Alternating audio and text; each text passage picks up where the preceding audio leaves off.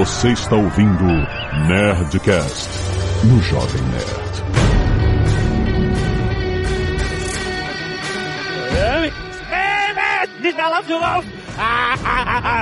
Eu tô falando livro, fazer muito no deixa que já deixa já era, vou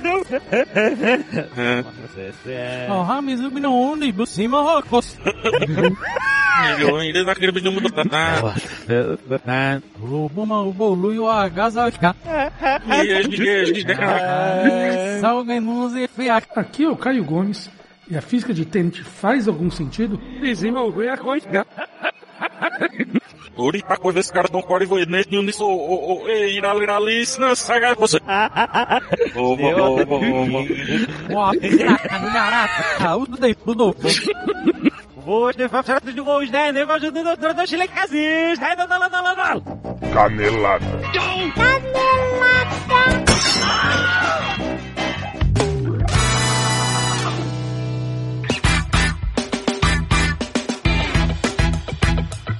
Muito bem, Zagal, vamos para mais uma semana de mesa e caneladas do Nerdcast. Vamos. Azagal, temos que lembrar que tivemos Nerdcast Extra! É verdade. Isso aqui é a fábrica de podcasts. É o Jovem Nerd Podcast Universe. Esse nome é ruim, eu acho. É horrível?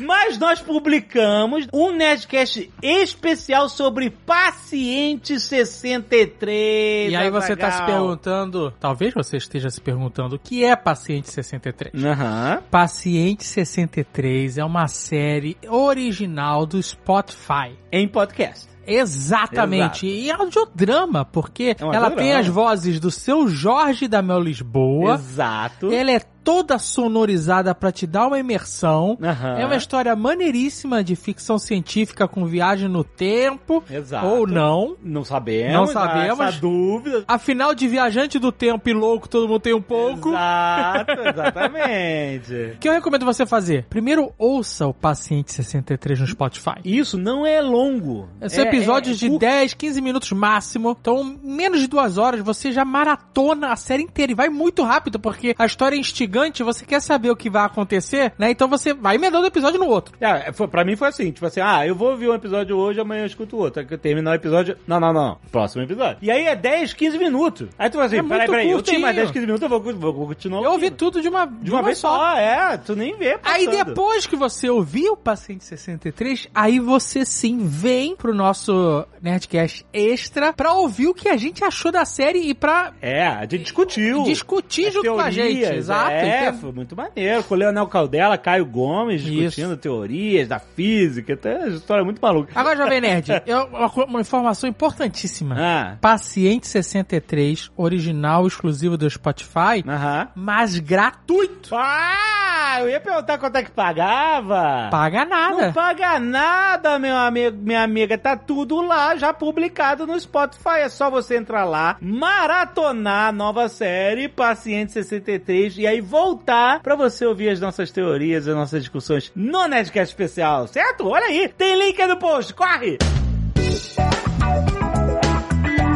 E olha só, se você gosta de podcast, não se esqueça, você vai gostar de audiobooks, olha só. Audiobook e podcast tem a mesma conveniência, gente. Você pode ouvir no trânsito, na academia, em casa, quando você tá fazendo outra coisa, tá lavando louça. Só que a história que você vai ouvir no audiobook é um clássico, um best-seller que você sempre quis ler. Você já pensou em ler fazendo outra coisa? Uma coisa tipo Você pode ler com o ouvido. Lê com ouvido, é isso.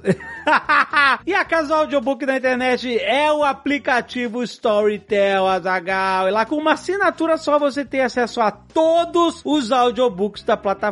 E tem plano gratuito se você quiser experimentar. Você pode escutar os livros da Nerd Books lá. Ó. Tem Rough Gunner, tem Ozob, tem Protocolo Blue End, tem tudo lá. Aliás, a gente lançou uma playlist lá no Storytel só com as nossas indicações legais de audiobooks. É praticamente um mini Nerdcast. Exato. A gente fala, obviamente, dos nossos livros e fala de um monte de outros livros muito A bons. gente tá precisando atualizar essa lista. É Tem verdade. que fazer um, Por quê? novo. Porque tem coisa nova chegando toda hora, tá ali já tem um tempinho. É Exato. verdade, é verdade. Então vamos lá. Gente, é só entrar agora em story.tel barra Jovem Nerd que você vai ver todo esse conteúdo direto na tua cara. E não se esqueça, tem plano gratuito se você quiser experimentar, começar a escutar o protocolo Molotov. Hoje, você pode! Story, gente, Story se escreve S-T-O-R-Y. Tel se escreve T-E-L barra Jovem Nerd que você sabe como escreve. Certo?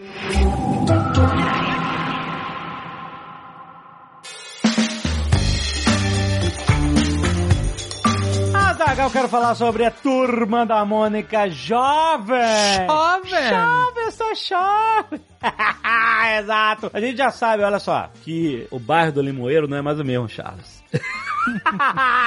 Só que a gente nunca imaginou, Zagal, que a gente viria de um jeito tão incrível. Por quê? A edição 2 da Turma da Mônica Jovem tem box exclusivo de presente pra você guardar a coleção e tem realidade ampliada, Zagal. Cheio de, de gente, de animais, seres fantásticos. Mas essa não é a única novidade. Agora vai ser possível você usar óculos de realidade virtual da Turma Jovem e caminhar pelo bairro do Limoeiro, Azaghal. Conhecer os lugares icônicos por dentro, a padaria Joaquim, Colégio do Limoeiro, encontrar os avatares, outro, cara, um monte, cara, é Maneiro. muito maneiro, cara. Tem um game também que tem um monte de mistério pra você desvendar, o Enigma do Limoeiro. Tem um monte de conteúdo, basta você entrar lá no hub www.tmj3.com.br pra você descobrir tudo que tem de interativo nessa fase nova da Toma da Mônica Jovem. Tem link aí no post pra você correr lá. E as três primeiras edições já estão nas bancas e disponíveis pra assinatura. Corre lá!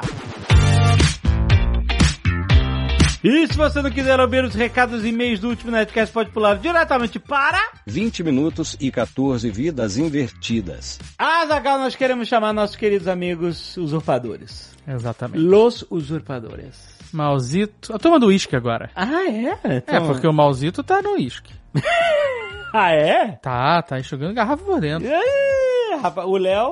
O Léo é outro apreciador, apreciador veterano. do malte. Sim, conhecedor. Então essa dupla do uísque aí. Então, ó, ó, ó, ou- ouve o gelinho. Ó, quem é que tá chegando? Ah, um brinde, querido.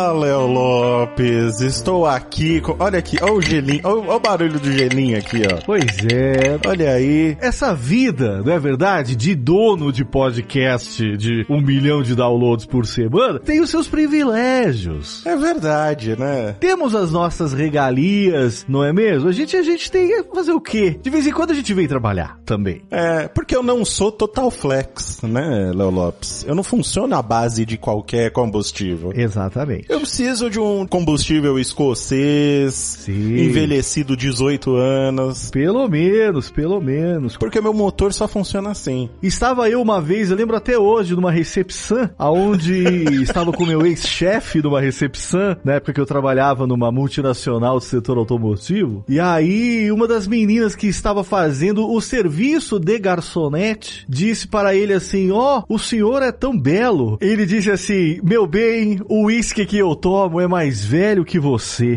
E dispensou a garota. Uma, uma indelicadeza. Um beijos para Laurito, querido. Uma indelicadeza demais, eu acho. Nós não somos assim. Até porque não misturamos bebida, nossos momentos com outro tipo de divertimento, não é verdade? De jogos, de amores. Não misturamos? Então peraí, deixa eu fechar a garrafa.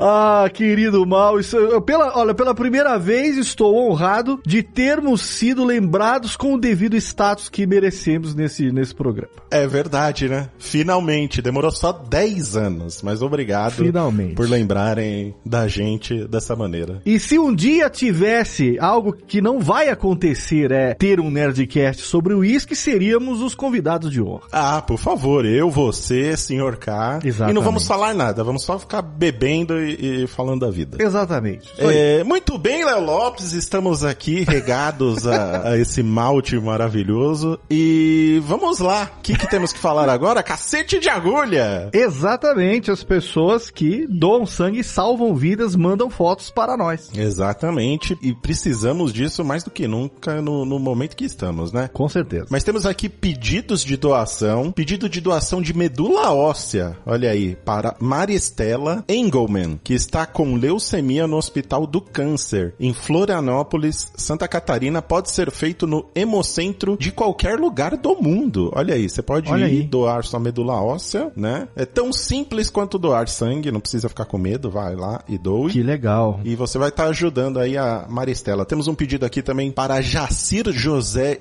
Guio. Ele vai passar por uma cirurgia no coração na semana que vem, dia 27 de agosto, e precisa de transfusão. Então, quem puder ajudar em Cachoeiro de Itapemirim, onde há poucos bancos de sangue, os doadores podem ir no Banco de Sangue do Hospital Evangélico de Cachoeiro do Itapemirim. Terra de Roberto Carlos, hein? Cachoeira de Itapemirim. Olha aí que beleza. Terra do rei Roberto Carlos. Muito bem. Que não tem nada a ver com isso, mas vá doar sangue pro Jacir ter uma boa recuperação. É cultura inútil, também temos. Que- É isso aí. Dá tempo, porque é dia 27, você vai lá, doa. Com certeza. E temos aqui que as pessoas que doaram mandaram suas fotinhas também, o, o Luiz Júnior, o Antônio Menezes, o Gabriel Freitas, a Verônica Rezende, o Tiago De Cesare, o Johan, é, deve ser Johan, né? Não é Sim, Johan. Johan. É, É. Johan. Johan Regus, o Guilherme de Souza, o Antônio Amaro, o Lucas Rowling, o Reginaldo Maciel, Samuel Modesto, que nem eu, e Vinícius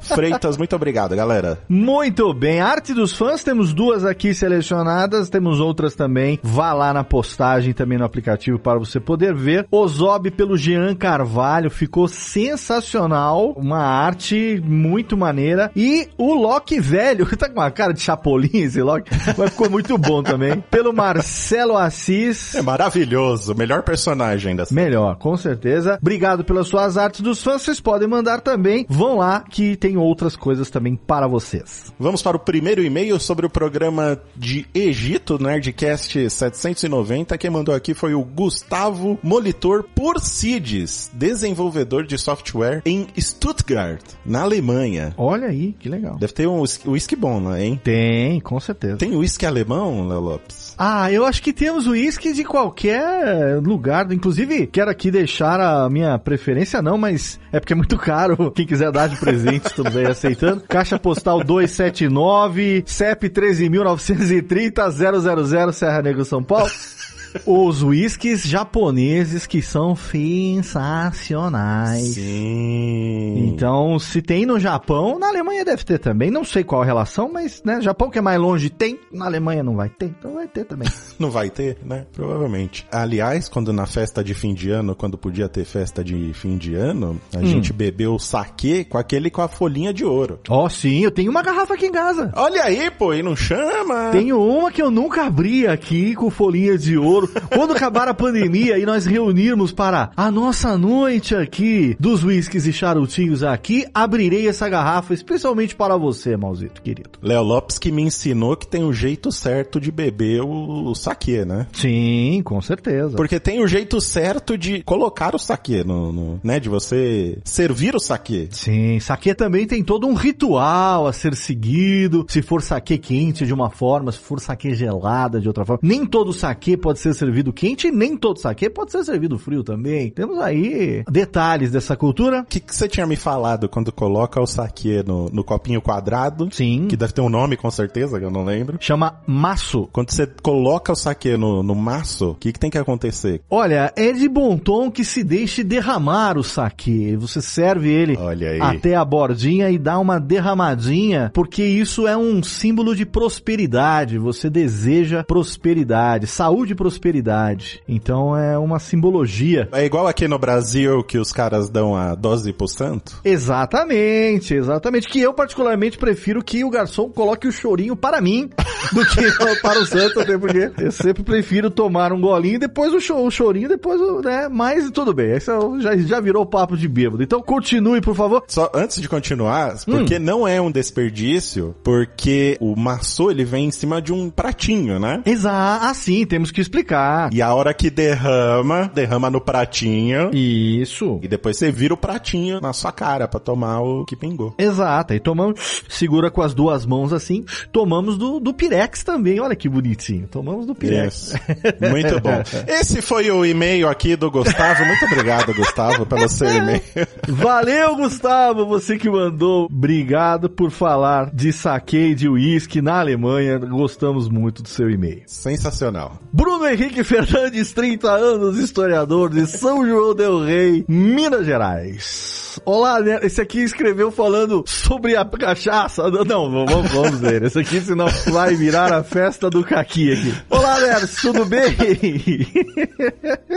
Ai, sabe, isso que dá gravar com o copo na mão, Maurício. Nós, nós começamos a tangiversar sobre as coisas. Por falar em copo, Léo Lopes estava me explicando agora sobre o copinho para beber o uísque lá, como é que chama, o, Léo, que você falou? Ah, para beber puro malte, sim, usamos um snifter. Isso. E pra quê? que Explica qual que é o formato desse copo, para o pessoal entender. O formato do copo snifter, você pode imaginar como se ele fosse o formato de um copo de cerveja estilo tulipa. Ele lembra a pétala de uma tulipa, sabe? Tem um redondinho, depois dá uma Uhum. abridinha assim na, na, na boca do copo. Sim, sim. E ele tem um pezinho baixo, você segura ele praticamente como se segurasse um copo de conhaque, assim, com os dedos médio e anelar. É uma tulipinha, né? Uma mini tulipinha, exatamente. Ele se chama snifter por quê? Porque vem do verbo sniff em inglês, significa cheirar. Uhum. Então você consegue, ao beberiscar, o seu nariz também adentra ao copo e você, ao mesmo tempo que degusta, você aprecia o aroma que o malte libera naquela parte abobadada do copo, mais gordicha, assim. Uhum. A gente faz aquele gira-gira e ele solta os seus primeiros aromas. E aí, no puro malte, não se coloca gelo, porque é um pecado. O uísque ficou ali mais de 18 anos, quietinho, dentro de um barril, geralmente de carvalho envelhecido. É verdade. Entendeu? Sendo ali devidamente velado pelas freiras das Highlands escocesas ali, que ficavam tomando conta para que nenhum bêbado invadisse o local ao longo desses. Tem freiras que praticamente cresceram, começam com 18 anos, com 36, elas estão ali ainda, em pé, ao lado do barril. Estão abrindo primeiro barril já, depois de 20 anos. Exatamente. Então é um pecado você botar um gelo nesse tipo de uísque. E, ó, vale também aqui a gente desmistificar o seguinte. Muita gente fala, ah, não bota gelo no uísque. O uísque pode se tomar como se bem entender, querido. Você pode colocar gelo. Se você quiser, você pode até colocar outras coisas. Eu, particularmente, gosto de tomar com uma pedra de gelo, ou seja, on the rocks. Uísques que são blends, que não são puro malte, ou seja, On the Rock, né? Que é uma, é uma pedra só, On the Rock. On the rock. É, no meu caso é on the, mas é uma pedrona. É on the iceberg, praticamente. e ali você pode tomar um, um, um blend, porque você tem vários ali. Você fala assim, ah, o whisky tem 12 anos. Não necessariamente ele ficou 12 anos ali dentro do tonel. Tem algumas coisas que nós vamos falar num programa sobre o whisky futuramente. Sim, com certeza. Mas a questão do snifter é essa, você não bota gelo, porque você está tomando um puro malte. O que você põe, se você quiser, depois de você degustar ali o uísque, né, ainda na sua versão, como os americanos chamam, cowboy, na temperatura ambiente, você sente os aromas, e aí depois você coloca metade da quantia dele de água na temperatura normal, e dá uma leve mexidinha, essa água vai diminuir, obviamente, o teor alcoólico do que você tem dentro do seu snifter, e a água vai fazendo o uísque o mesmo efeito que a chuva faz quando cai num solo, numa grama, que sobe, sabe aquele aroma de terra molhada, aqueles aromas que Sim, vêm, aquele sim. cheiro de chuva gostoso, a água faz o mesmo efeito no puro malte, solta aromas, aromas de baunilha, aromas de chocolate, dependendo do envelhecimento, e é uma experiência não só gustativa, como olfativa e contemplativa também, querido mal. É um festival de experiências, né? São muitas experiências. São muitas experiências. Você acha que o, o- o jovem atual que Hum. acessa o TikTok, ele tem paciência pra fazer tudo isso? Ah, não tem. O jovem, ele quer um belo de um corote, não é? o jovem, ele quer um corote. tá tudo bem. Não importa, porque o jovem, ele não quer uma experiência contemplativa, né? O jovem bebe pra ficar ruim. Se fosse pra ficar bom, o jovem tomava medicamentos. Ele não faz isso, entendeu? Então é por isso que o jovem não precisa gastar dinheiro com os puro maltes ou com os escoceses, como esses aqui. Olha o barulhinho mais uma vez, que delícia que nós estamos aqui Olha degustando. E nós queremos agradecer ao Bruno pelo seu e-mail, que também estava sensacional. Muito obrigado, Bruno. Muito obrigado, feedback excelente. Aprendi muito. Aprendi todas essas informações que nós estamos passando para vocês, é claro. Você sabe, começaram no Egito Antigo. Temos ali registros de hieróglifos na tumba de Tutankhamon de 7 segundos com uma garrafa de puro malte. Então é historicamente acurada essa nossa leitura de e-mails, Maurício. Isso aí. E, gente, na próxima leitura de e-mails, vamos discutir o formato das pedras de gelo. Redondo, Vamos. quadrado, grande, pequeno, né? E é isso aí. Então mande seus e-mails sobre o whisky pra gente ler na, na- na- na próxima leitura. Inclusive, Mal, eu, eu gosto muito, sabe do que? Nos meus copos de uísque redondo, eu geralmente boto um quadrado de gelo bem grande. Nos meus copos quadrados, eu uso bolotas de gelo redondo. Olha que contraste. Olha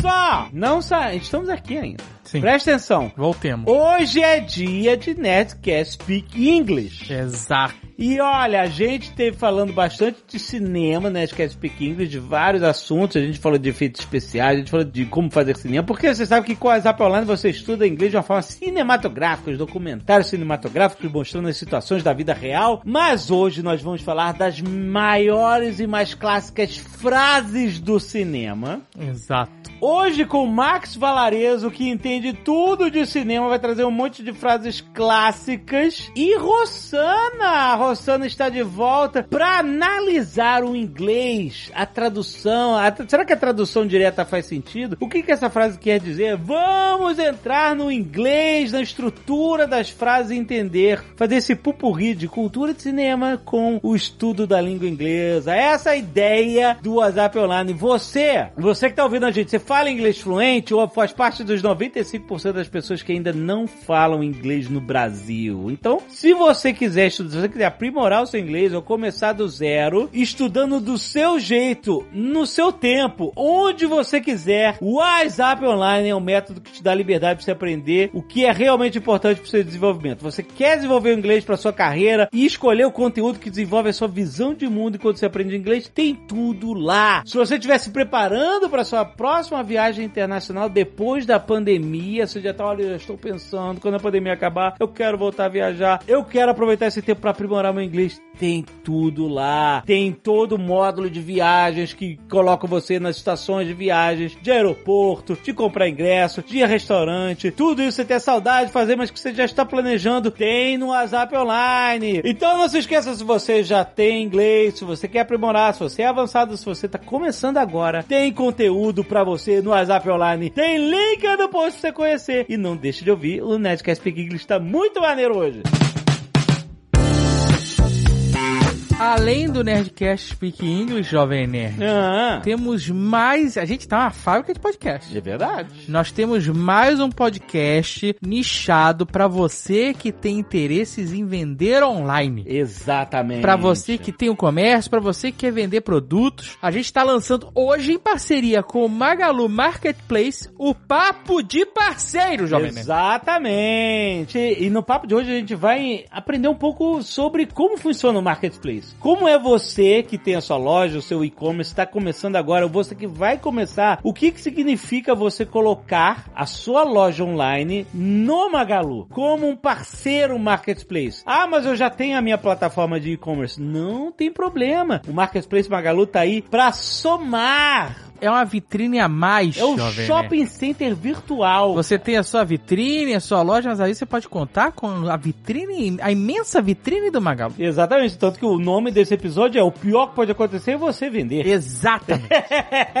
então, gente, se você tá nessa fase, tá pensando em abrir seu negócio, ou você já tem o seu negócio em loja física ou loja online, não importa. Existe oportunidade de vendas no Marketplace Magalu e esse podcast, que vai ser um podcast mensal, todo mês a gente vai sempre mergulhar em um aspecto novo do marketplace, não perca. Inclusive, você não precisa, a gente tá falando, ah, se eu já tenho meu domínio, e aí você pode sim contar com a vitrine do marketplace, mas se você não tiver nada, só sua loja, seu comércio, for completamente offline. Certo. Não tem site, você não tem Instagram, você devia ter. Mas se você, né? Mas se você não tem nada disso, o marketplace pode ser a primeira etapa da sua digitalização. É, Que é a missão do Magalu digitalizar o Brasil, Jovem Nerd. Exatamente! Então vai lá conferir o Papo de Parceiro, dá um scroll aí na sua timeline que você vai ver e recomenda. Se você tem alguém que tá na sua situação, você pode não tá, mas tem alguém que tá na sua situação, recomenda, manda o link lá que vai ser muito valioso, você vai ficar bem na fila. Certo?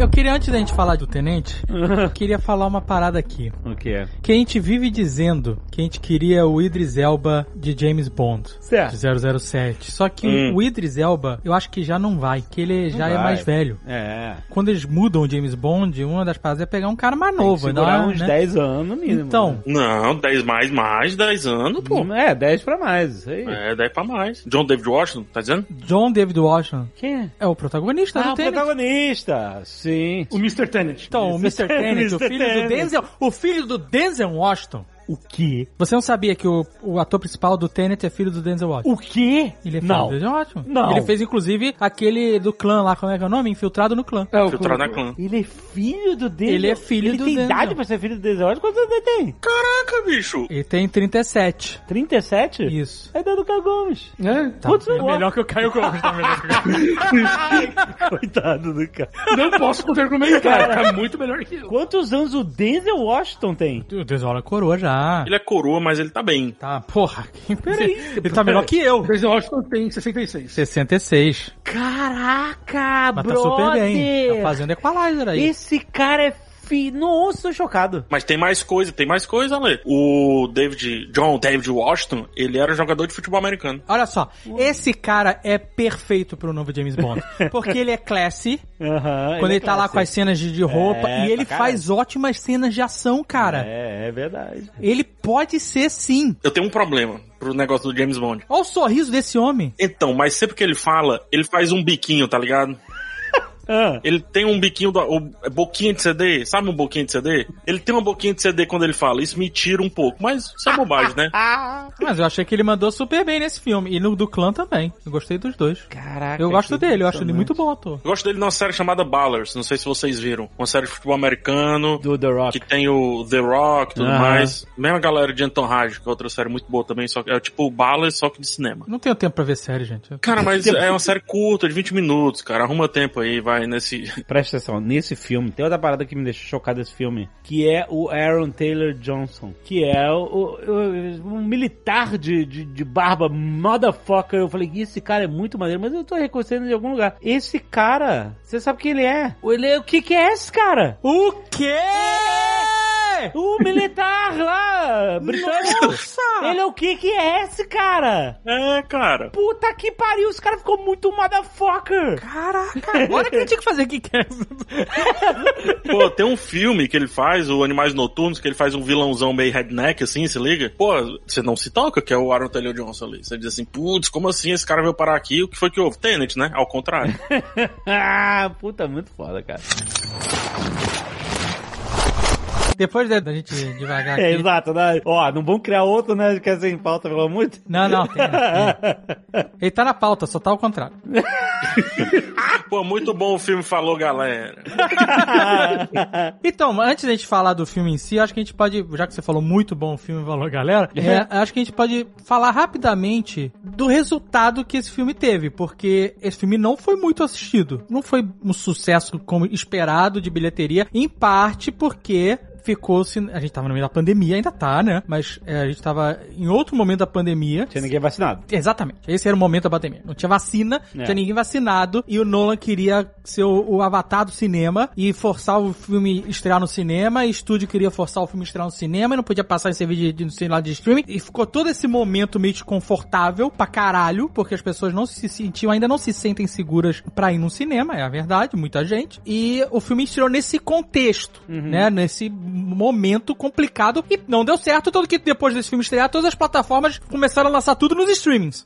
A própria HBO, Warner Media, pra- eh, com HBO Max, começou a lançar tudo no, no e Disney, com Viúva Negra e outros lançamentos, foi tudo pro streaming. Foi Mulan, foi... Esse filme ele serviu pra isso, assim, ele foi um puta do experimento pra saber como é que era esse novo mundo, mas também foi muita forçação, cara, muita forçação inclusive do próprio Nolan. Eu acho que não dá nem pra colocar o coitado do filme assim em medição de sucesso relacionada à bilheteria. Não dá. O Nolan, e ele sabe disso. Ele é um cara que precisa do cinema, mais do que qualquer outro cineasta hoje em dia, talvez ele, o Tarantino e tudo. Eles precisam do cinema, cara. A divulgação deles, o estilo de filme que eles fazem, é tudo muito cinema, a tela, sabe? Enfim, ele precisa muito disso, cara. Então ele fica defendendo uma parada, só que ele meteu os pés pelas mãos, porque antes da vacina ali, mano, é muito, foi muito arriscado. E a Warner, eu acho que ficou naquela quedazinha de braço. Não, vamos botar aqui no, no HBO Max, tá? Vamos fazer isso aqui e tal. Ficou naquela queda de braço, mas ela queria dizer assim, vai, vai, bichão, vai. Vamos botar esse filme aí, vamos ver onde- até onde é que vai. E não foi. Essa é a verdade, né? Que era o cara que ia liderar a retomada aos cinemas, lembra? Putz, era o título de várias matérias. Christopher Nolan vai fazer o cinema voltar, vai salvar o cinema, vai não sei o quê. Salvou nada, pelo contrário. E não me entenda mal, eu não sou contra cinema, não sou contra a sala de cinema. De verdade, eu sinto falta de ver um filme numa sala de cinema. Eu Não estou indo, mas eu sinto falta. Tem muita gente que eu converso e fala assim: ah, melhor coisa, meu streamingzinho, vejo na minha casa.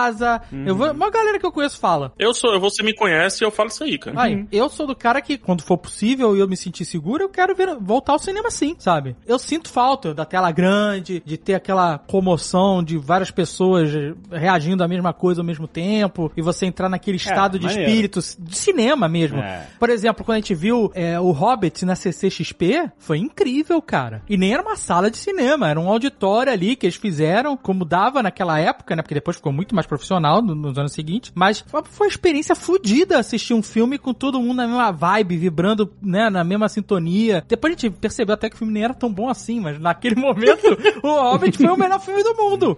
Porque a gente viu É. numa sala de cinema. Foi uma festa. Entendeu? Foi uma festa. É, então eu entendo quando você fala, ah, esse filme é um filme pra cinema e certos diretores se apoiam no cinema. E até Vingadores mesmo, cara, se a gente parar pra pensar, vocês imaginem O fracasso que ia ser no streaming. se a gente tivesse assistido o último filme, aquela cena final daquela É, super batalha, é, não. num celular, sabe qual é? Numa telinha.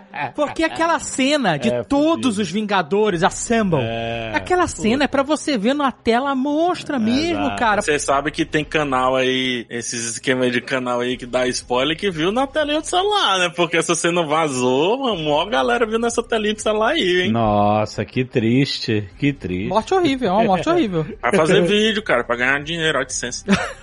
Cara, deixa eu te falar uma parada. É só pra justificar melhor o que é esse filme ser pra cinema. Porque eu acho que não é só a tela, a qualidade, tudo. Eu falei o lance da divulgação, mas tem também a imersão, cara. Porque esse é um filme que, realmente, o, o Nolan não faz os filmes pra você entender de primeira, vai. Exato. Ele faz pra que você saia falando e dizer assim, putz, bicho, eu tenho que ouvir o Caio Gomes, cara, que porra entropia, que é isso? E tal. Aí liga pro Caio Gomes, Caio Gomes, entropia, o que é isso? Aí o Caio Gomes, ah, entropia, eu nem sei falar, é uns positrons revertidos. Aí ele explica a parada e você vai, o filme ele vai crescendo, mas você só assistiu uma vez. Eu tenho a impressão que quando você assiste o filme em casa, eu adoro, inclusive, assistir filme em casa, mas eu tento emular ao máximo ali a experiência da imersão e tudo. Mas mesmo assim a gente sabe que não é a mesma coisa. Mas quando você vem em casa, você tá com uma dúvida, você meio que vai ali dar uma revisitada, sabe? Aham. E aí você não constrói o filme na sua cabeça da forma como eu acho que ele foi pensado pra ser construído, que é o quê? Você vê uma vez, Alexandre entendeu uns pedaços, Azagal entendeu outros pedaços, eu entendi umas paradas, a gente vai conversando, a gente vai juntando, aí o filme vira um Transformers, no mau sentido, mas ele foi feito pra isso. O Dunkirk, eu lembro perfeitamente, né, o, o que é do Nolan também. Putz, a grande sacada do filme não é que ele é um filme de guerra, isso aí beleza, cara. Quantos filmes não são assim? Mas é a questão das timelines. Interestelar, Interestelar é outro filme que a gente sai e fica. É outro filme, é. É, ó, mãe. Mãe, a gente saiu do cinema e foram, a gente praticamente é, pós-graduado nessa porra de mãe, de tanto que a gente conversou sobre essa parada. Exato. Mas sabe o que eu gosto do Dunkirk? É porque ele parece que não foi feito pra ser conversado sobre, assim. E aí eu saio do cinema e converso com um amigo meu e digo assim, pô, tu se tocou que as três timelines estavam tudo ao mesmo tempo, cara? Não. Eu, caraca, o filme é isso, brother. E aí o filme começou a... Cara, o filme mudou, eu tinha odiado, não sei o quê. É maneiro isso quando acontece. Esse filme tem todo esse conceito da entropia que o Caio Gomes explicou brilhantemente, muito melhor do que o próprio Nolan. E, é claro, eu, eu entendo, ele não vai querer mergulhar. O filme já é complicado o suficiente sem ele ter que entrar em toda a ciência da parada. Mas é divertido quando a gente, né, entende um pouquinho, né, da história, né, da entropia revertida, etc. né? É, o legal é que, tipo, isso favorece o filme, mas não muda nada da sua compreensão do filme se É. você quiser ignorar isso. É, porque na verdade o que ele quer é estabelecer uma regra pra esse mundo. E aí a ficção pode inventar o que quiser, não tem problema. Entendeu? Vou estabelecer uma regra aqui que tem uns objetos de entropia revertida que estão vindo do futuro, que estão com o tempo revertido. E você entendeu que os objetos estão voltando no tempo? Entendi. Então é suficiente. Ok. Essa é a premissa. A história dele é toda baseada nisso. Aliás, o Nolan, cara, é um cara. Ele tem que ser acusado, no mínimo, de ser um diretor revolucionário. Porque, cara, ele brinca com essa parada de tempo, mas desde o primeiro, desde o início da carreira dele, cara. E de vários pontos de vista, né? Exato. Seja até no, no filme mais simples, assim, com relação a esse assunto específico, que é o Dunkirk, que eu falei agora, Aham. ele também tá brincando com a questão do tempo. Tá, verdade, é pra verdade. Caralho, sempre. Só no Batman que ele fez um filme mais de Hollywood. O Batman ele faz diferente, que ele usa o tempo pra gerar urgência, né? É filme de ganhar dinheiro, né? Diferente. É, é, mas é, mas isso projetou a carreira dele, então ótimo. Mas os filmes anteriores, o Amnésia, e tudo, tudo é em volta disso, o Inception, é, é incrível, cara. Mas se a gente forçar um pouco, o The Dark Knight, não todos, mas o The Dark Knight, ele brinca também com o conceito de tempo. Quando ele gera, por exemplo, aquelas duas, é, quando tá uma, uma pessoa pro Batman salvar e outra pessoa pro Gordon salvar e tudo, Ele acha que tá indo pra um lugar, pro outro. é. Ele gera uma puta urgência ali com o tempo, faz uma montagem como os filmes anteriores dele. Ele meio que dá uma visitadazinha, só que aí vem o, o machado do popular, né, e não deixa ele tão fundo. É, Mas pelo menos ele tenta fazer alguma paradinha ali. E aí, quer dizer, de tanto brincar com o tempo, o que o cara vai fazer? E aí ele inventar esse conceito de eu vou fazer uns caras que estão revertidos no tempo e eu vou fazer essa galera interagir com quem está indo pra frente no tempo. Nossa. Porra, cara! Porra! Ousado. Que f- é, no mínimo, como você monta isso, cara, num roteiro? Cara, como é que você monta isso num filme? Num filme? O- o- Ale, como é que você monta isso, velho? Como é que você faz o cara brigar? O cara tá pra trás e o outro tá pra frente. Não, e o som, o som, ele tá pra frente, mas com o som de invertido, tá ligado? Porque o cara tá tirando o soco. Se você inverter o som, só inverter o som do soco, vai ficar um som disforme. Então tem que ser uma inversão que a, a pessoa consiga entender que é um soco, só que é o contrário. É, muito Essa maneiro. cena, inclusive, que eles lutam pela primeira vez, num corredor fechadinho e tal, que ele até corta mais do que o normal, né? Ele não gosta muito de cortar os filmes dele, mas aí ele picota bastante, porque ele tem que misturar cenas que foram gravadas de trás pra frente e cenas que foram revertidas na edição, né? Pô, essa cena é genial, cara. Você não sabe o que tá indo pra frente, o que tá indo pra trás, os dois são a mesma pessoa, inclusive, né? É Não. foda pra caralho. mano. É sensacional essa cena, bicho. É, ele ainda vai desfraudando isso, né, aos poucos, né? Você vê um cara maluco, misterioso, briga com os caras, e depois você vai reverter essa perspectiva, A gente não sabe nem o nome do protagonista. É, não tem nome, né? né? Não tem nome. Então é, por isso que é Mr. Tenet. E- E é legal porque o filme é todo amarradinho, né? No final, ele até se auto-explica de certa forma ali, mas, por exemplo, o cara que salva o protagonista é, no começo do filme, ele tá com a moedinha na mochila. Sim. Com a, a fitinha vermelha e um penduricalhozinho, né? Isso, eu, eu fui rever o filme pra gravar esse Nerdcast. Eu consegui assistir 12 minutos. Pô, então vo- pô, Foi o que eu você trouxe ver. essa referência porque é exatamente no 12 segundo minuto. Pô, deve ser muito bom, cara. É, por aí. Não é no décimo segundo, não. O décimo segundo minuto é quando ele sai daquela torre no meio do mar lá. Que é a cena inicial de ação, né? De, de- Aham, né, Ele começa com uma cena de ação já. É a da ópera, né? A cena da ópera. Agora, essa cena da ópera, ela, ela tinha relação com a trama principal ou era só uma parada Porque dele? a peça Ah. da, da engenhoca lá. A engenhoca. É, cara, vamos lembrar desse conceito, por favor? A parada era o seguinte, vamos, todo mundo já viu o filme faz muito tempo. Se não viu, vai ver e vai cruzar aqui. Não, e se outra, na boa, se a gente explicar aqui e você fingir que entendeu, entendeu porra nenhuma, cara. Mesmo porque a gente não, tá, não entendeu até agora. Eu entendi. Junta um Né? quadrado com uma bola e é isso. O- A própria engenhoca, ela é completamente maluca. Ela. PH, como é que é o nome? Isso tem um nome, esse artefato Holy Grail de- no cinema. Como é que é o nome disso? Um MacGuffin, você quer dizer? MacGuffin, é isso aí. O MacGuffin é um conceito de que, assim, é- eu tenho um objeto, uma coisa que a trama depende desse objeto. Então, por exemplo, outro dia eu vi um vídeo que o George Lucas, quando ele escreveu Star Wars, ele tinha uma espécie de Holy Holy Grail da força. Hum. Tinha um cara sagrado e o Darth Vader tá procurando esse cara sagrado. Uhum. E aí ele desistiu dessa ideia por ser um MacGuffin. Entendeu? Tipo assim, eu não quero a minha história ser em volta de um objeto, eu quero ser das pessoas. E aí, o que, que o J.J. Abrams faz? Ele cria mil MacGuffins. No último filme, é tudo MacGuffin. Aí tem a adaga do Sith, que é um MacGuffin. Aí Nossa. tem ah, o negócio, tipo, é, é, é a o- daga do Sif, eu nem lembrava disso. Isso é um MacGuffin, entendeu? Eles fizeram É tipo a justamente... maleta do Pulp Fiction. É, é. É, é. Totalmente, É. eles estão atrás dele, o que, que tem na maleta? É, Ninguém sabe. é. a maleta É uma- abre, sai luz da é maleta. né? MacGuffin, é isso aí. Então esse filme tem o MacGuffin, que é esse objeto do futuro que vai destruir o... Mas que são vários objetos, né? Isso, Você tem é, que mas montar e que é muito doido. Um quadrado, com um tubo, com, né? É, que é ok, vem do futuro, então ele pode ser uma coisa doida mesmo. Eu achei maneiro a trama ser. É, tipo assim, eu tá, é muito confuso, né? Mas quando você vai descobrir na trama que eu comecei a. Puta! O mundo foi fudido pela mudança climática e chegou ao ponto de. Acabou a Terra. É isso aí, mas é o que vai acontecer. Essa parte é meio assim. Eu achei. Ah, cara. Qual a primeira coisa que vem na nossa cabeça de destruição do mundo? Pô, bota aí aquecimento global e tudo mais. Eu não, eu não tô desmerecendo esse assunto. Eu não tô. Mas é real, PH. É real. Eu entendo que é real, mas, pô, esse- essas entropias, esses negócios voltando é real? Não é. A gente precisa de coisas reais? Não precisa. Não, então, mas aí ele. Mas você fala... queria o que pra destruir o mundo? Não, mas sabe o que, que é? Eu não sei, cara. Jurandir Filho, alguma coisa assim, mas que seja outra coisa, que não algo que seja muito palpável. É porque eu não gosto das ideias que eu teria, tá ligado, Ale?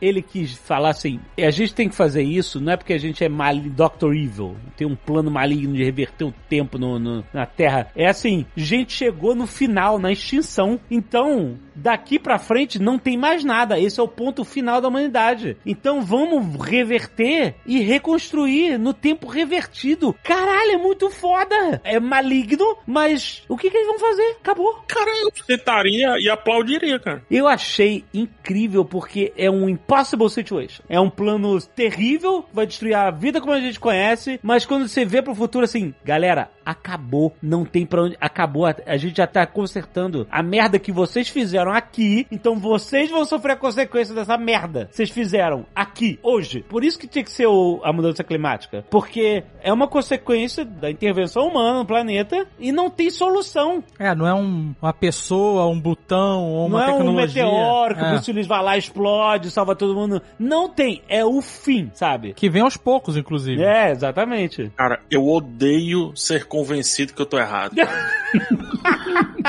então, mas esse que é o argumento mais forte da trama. É, esse, mas esse argumento é matador mesmo. Não pode ser, tipo, Reversível. de fora, irreversível, exatamente. E, e- não, não é nem isso, mas não pode ser, pronto, foi. Aconteceu, foi hoje, entendeu? Tem que ser uma parada paulatina, né? Uma parada que é construir, que a gente tá fazendo todo dia pra justificar uma longa duração dessa merda que a gente tá fazendo. É. E aí a gente dizer assim, não, bicho, a gente realmente, entendi, faz sentido. E a justiça poética. Olha só a justiça poética da parada, da trama toda. O- a parada merda é o seguinte: as gerações lá no futuro vão se fuder pelas merdas que a gente tá fazendo hoje, certo? Mas aí a gente não tá justificando um pouco aí o, o Sator lá, que é o teórico antagonista do filme, porque ele queria romper o tempo pra que não acontecesse Não, ele queria voltar a partir dali. Ele queria voltar tudo pra que não acontecesse o aquecimento global. Tipo, ele ia dar entrevista no Joe e tudo mais, né? Não? o, o- Não, eles queriam reverter o tempo todo. Sim, pra voltar antes da cagada final. Então o vilão é bom. Não é que é bom, é que ele. Não, olha só, a justiça poética do vilão é o seguinte: imagine que o mundo vai acabar lá na frente, porque as merdas que a gente fez hoje aqui,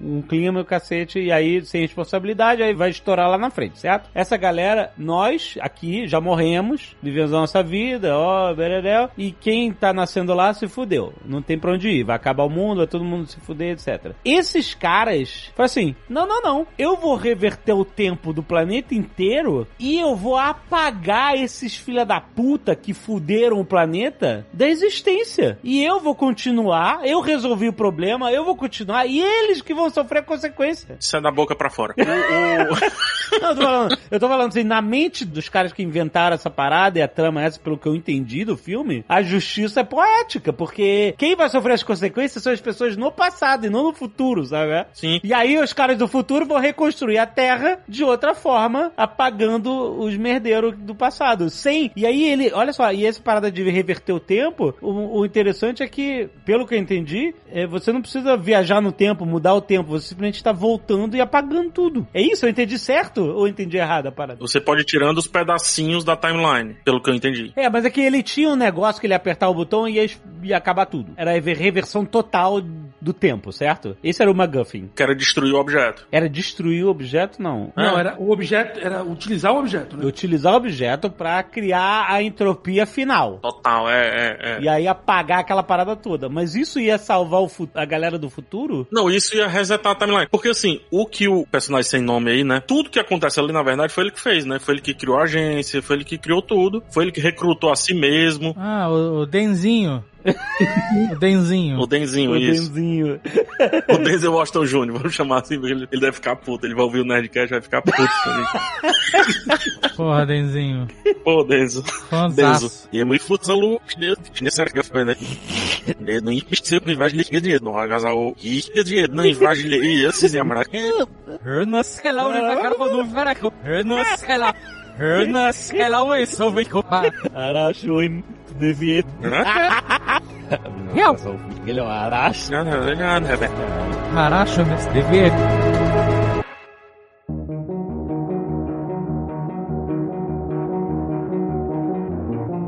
O Neil, né, o personagem do Robert Pattinson, ele Hum. tá sempre de trás pra frente, não é isso? Não. Porque ele foi contratado lá. É. Foi contratado no futuro. Ele foi contratado no futuro ele voltou total. pro passado e Isso. Ah, não. Então, mas ele voltou. E aí depois começou a ir pra frente de novo. É, na verdade dá a entender que ele foi contratado no futuro, talvez ele viveu um tempo indo pra frente, e daí depois ele volta tudo e começa o filme. Como é que é? Peraí, não, não, não. Já me perdi totalmente. Quem? De O- quem vocês estão falando? O protagonista. Ah, o Robert Pattinson. O protagonista da Do mãe. Penduricalho. isso, que é o Ro- Não, não. O protagonista é o Denzel. Ah, tá, o John. O- John isso. David. O John Washington. E não o Denzel. Denzinho. Não, Denzinho no mapa. O, o protagonista foi recrutado pelo Robert Pattinson. Certo. Ele, o Robert Pattinson ensinou as paradas de voltar no tempo e tal, certo? Sim. Mas quem recrutou o Robert Pattinson foi o protagonista. Ah, Foi o protagonista. Só Só que que lá no fim, no fim da timeline. No fim da timeline, que é no fim da vida dele. Ele ainda vai viver pra caraca, vai pra trás, vai pra Isso. frente, vai pra trás, vai pra frente. E lá na frente, ele vai recrutar o Robert Pattinson, mais velho. E o Robert Pattinson vai voltar pra caraca e vai recrutar o protagonista de novo. É isso. Pronto, aí é uma parada que eu não entendi. É uma parada que eu realmente eu preciso dos universitários. o Neil, que é o, o Batman, né? O Robert Pattinson. O universitário mesmo não consegue responder isso. Não consegue. Físico. É muito crédito pra É, universitário eu puta, o cara tá saber. fumando maconha no boteco da esquina, nunca que ele vai conseguir responder isso. Um abraço aí pros meus amigos maconha digo universitários aí do, da UFC. Forte abraço. Não, Mas assim, é porque tinha um show do milhão, eu sou velho. Referência. Então, mas quando você pedir ajuda pros universitários no show do milhão, você tava fudido. Sempre dava ruim. O universitário só quer transar. É isso que ele quer. Nem sei. Caralho. Depende do curso. É verdade. Depende do curso. Depende. Isso- foi muito bem observado. O pessoal da psicologia vê as paradas de Freud, só quer transar. Isso é uma frase que era muito pertinente no show do milhão, né? Quando o Silvio Santos falava lá, você quer ajuda dos universitários? A pessoa tinha que ter o direito de perguntar assim, curso. né? Designer. Vai pedir ajuda de designer. Nem tinha nessa época. Tinha design nessa época? Tinha de papel, né? No jornal. Sim, a gente tá voltando muito no tempo, hein? Exato. É, qu- quanto mais velho a gente fica, mais a gente volta no tempo. Entendi. Mas a pergunta que eu quero fazer é: o Neil, certo? O Batman, ele teve que voltar isso andando pra trás ou. ou- Ele viveu, ele viveu pra trás um tempão. É isso, essa galera fazia isso. Caralho, caralho, Ele que é loucura. Peraí. garo- Sério, é uma parada inacreditável que eu fui iluminado aqui. O quê? Bonitinha, mas ordinária. Ah, meu Deus. A mamãe andava pra trás. E era um terror, lembra? A mamãe tá andando pra trás, não deixa a mamãe andar pra trás. Era um Tenet, é Ela isso? era um Tenet, cara. Não deixa a mamãe andar pra trás, que a mamãe tava revertida. aí. Exato. Tô andando pra trás. Desde que meu marido morreu. Eu tô andando pra trás. Tô na fita. Ai, segura a mamãe! Não deixa eu andar pra trás! Andando pra trás. Não deixa a mamãe andar pra trás. É, é, a cena é isso aí. É a mamãe Tenet. A mamãe Tenet. Exato. Caraca. Será que foi daí que o Nolan tirou as ideias? Fazer... É. Nem vamos só, não nem vive atirar de morte. Mano,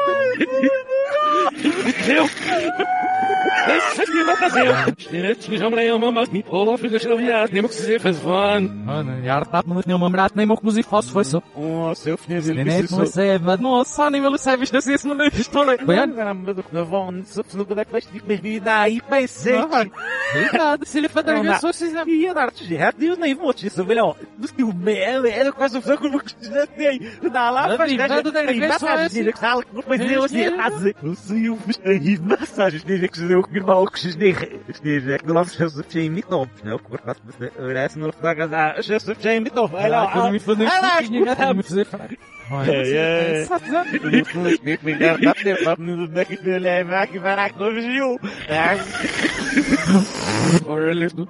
Daí você vai você falar assim, Os caras tão veão, bicho. Os caras tão veão. Eu tô preocupado com vocês, gente. Vocês, se- vocês se cuidem, viu? Faz parte da A gente vida, tá gente. idoso já, tem que começar a tomar remédio pra cognitim, cognitim. Cognitim. Vocês já fizeram lá o negócio da herança lá? Presta atenção nisso aí, meu Ah, filho. não, não vou. De... Não, quando eu morrer, as pessoas que lutem.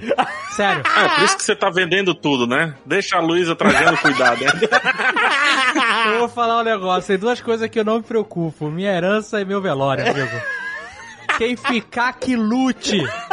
Que Eu também, outro dia me ligaram, cara, você vê que tá velho. Porque você entra no público-alvo da galera que liga pra plano funerário. Aí a pessoa é. ligou.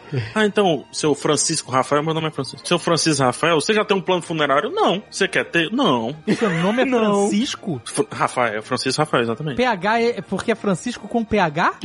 Então, não, o Rafael é com PH. Ah. Ah, Caraca, mas você pegou um fragmento do seu segundo nome pra ser seu apelido. parabéns. Não, não foi eu que peguei, foi o mundo, tá? Ou é isso, ou era com PH. Porque assim, o pessoal me chamava de Rafael, Ah, Rafael com PH, com PH, PH. Olha aí. aí eu fiquei conhecido como o com PH. Porque eu ficava, "É, Rafael, eu, com PH, aí, ah, e aí, com PH? Aí pra não ficar com PH, eu disse, bicho, vou assumir o PH. É, isso aí. E foi isso que aconteceu. Mas enfim, a pessoa ofereceu o plano funerário, é isso mesmo, eu não aceitei. Vocês têm?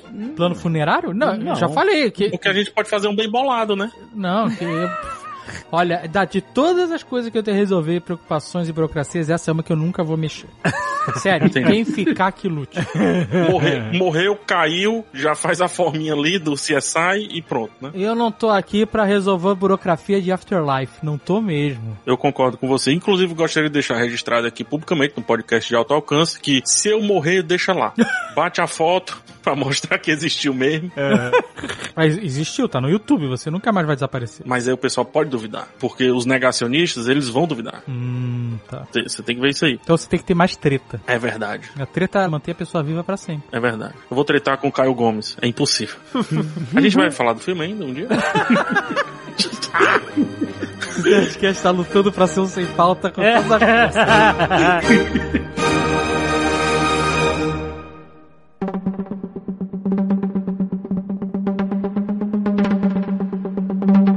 A gente passa boa parte do filme indo pra frente na timeline, vendo umas coisas esquisitas, aprendendo sobre as regras do universo, né? Ele, quando ele é recrutado no, pros Tenets, ele aí fica lá, aquele negócio de mostrar a bala voltando e tal. E aí que é a parada? O Caio, eles falam que eles, eles começaram a receber objetos vindo do futuro, tipo as balas. Isso. Os metais, né? Na verdade eram os metais, né? Que quem mandava era o próprio Denzel Washington. Agora virou Denzel Washington.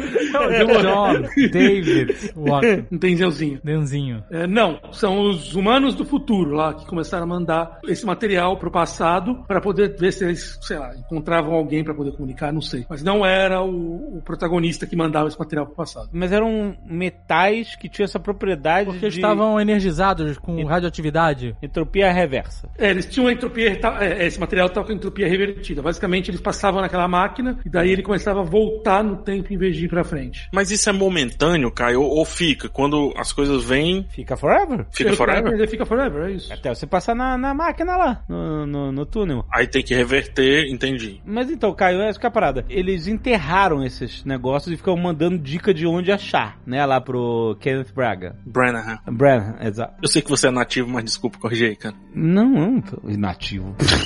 ele recebia as dicas de onde achar os metais com entropia revertida, certo? Isso. Mas esses metais, eles tinham essas propriedades propriedades de revertidas, ou eles foram colocados num túnel desses, porque qualquer coisa que entra no túnel reverte, não é só metal. Isso, não, mas ele, ele dá a entender que eles começaram a mandar. ma- Esses materiais estavam revertidos. Então, é o que dá pra entender no filme, pelo menos, né? Que eles mandavam esse material que tinha essa propriedade reversa já. De alguma maneira, talvez esses materiais foram usados pra poder construir. Eu não sei, ali eles não falam. É, mas eles ensinaram o cara a construir o túnel, a máquina que revertia a parada. Que ele construiu lá no- naquele tempo, né? Isso, que é aquele túnel bizarro dele lá, que ele entra. Sim, ele construiu isso. Daí ele fala que no início ele recebeu esse material invertido, e daí depois ele aprendeu como construir, ele deve ter mandado as informações, e aí ele começou a, a fazer o material revertido no passado mesmo. Mas uma coisa que eu não entendo, por exemplo, o túnel, vamos chamar assim, ele é um portal ou ele é tipo uma parada que a gente passa pra ganhar aquela propriedade? É como se fosse isso, né? Porque ele. Não, como se fosse isso com a dos dois. O último, né? Você ganha essa propriedade. Você atravessa ele e. Como se eu estivesse sendo imantado, por exemplo, vamos colocar assim. É, porque você não tá viajando pra lugar nenhum, tipo, na máquina do tempo, né? Você tá atravessando uma porta ali e quando você atravessa, você tá no mesmo lugar, só que você tá já revertido, você tá voltando. Aí quando você passa pela máquina, você vira um voltador. Pra ele, o tempo continua passando na direção correta, ele continua ficando mais velho, ele não fica mais novo. Isso. Mas ele vê o tempo em volta dele e na outra direção. Aí é que me dá um nó do personagem do Neil, porque, ou melhor, o personagem do Robert Pattinson, que é o Neil. Porque se ele foi contratado lá na frente, então ele era pra ter sido contratado novão, novão, novão. Ele não era o filho da mulher? Que no final ele tava vendo, indo pra escola? Ninguém, ninguém sabe exatamente se é. Não... Não é? Mas deu a entender que ele era o moleque. Não, mas aí a gente tem que ser certeiro, pô. A gente tá fazendo uma tese aqui, é mestrado. A tese é essa, ele era criança nessa época. Mas não tem mais nada que fala que foi isso. Não tem mais nada que fala? E ele era criança e ele voltou uma criança sabendo de. Não, não, não. Ele não voltou, cara. Ele foi envelhecendo. Ele foi recrutado lá na frente pelo protagonista. Mais velho, lá no futuro. E aí ele foi, em algum momento lá no futuro, e, e voltou. Buf, buf,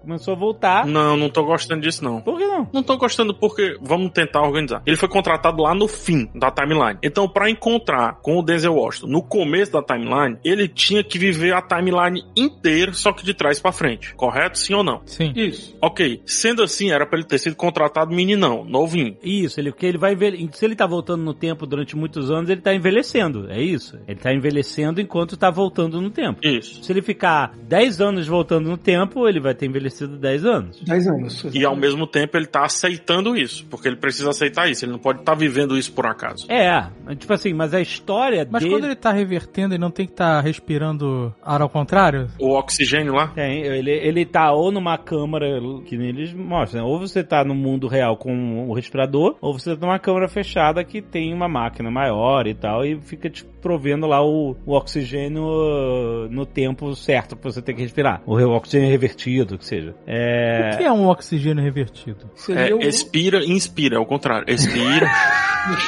Não, é- é, assim, eu entendi a ideia do Nolan, é, é uma ideia legal, é extrapolando a ciência ali. Ele tá querendo dizer o seguinte, se você respira, o oxigênio entra no seu pulmão, vai pro seu sangue, oxigênio no seu sangue, etc e tal, certo? Uhum. Se você reverte o tempo todo ao redor de você, o oxigênio que vai entrar... Você respira CO2 e solta oxigênio. Não, Você virou fotossíntese, é isso. Virou Amazônia. não, será que é isso? não, você vai sugar o CO2 e você vai fazer o efeito reverso disso, não? Não vai sugar o CO2. Você, o seu corpo tá funcionando na timeline correta, você continua envelhecendo. Então me diz o que é respirar ao contrário, por favor. A ideia é, você vai sugar o oxigênio pra dentro com o seu nariz, ele vai entrar no seu pulmão, só que esse oxigênio, essas moléculas de oxigênio estão revertidas pra você. Elas não vão se quebrar, entrar no seu sangue, se transformar em outra coisa, porque elas estão revertidas, a entropia delas está ao contrário. Mas aí você tem que trazer quantos cilindros de, de oxigênio pra Então uma você vida tem, ao contrário? Então você tem que levar o oxigênio e reverter o oxigênio contigo pra que você respire e ele funcione como ele deveria funcionar dentro do seu corpo. É, teoricamente é isso. O cara passou a vida com um compressor do lado dele.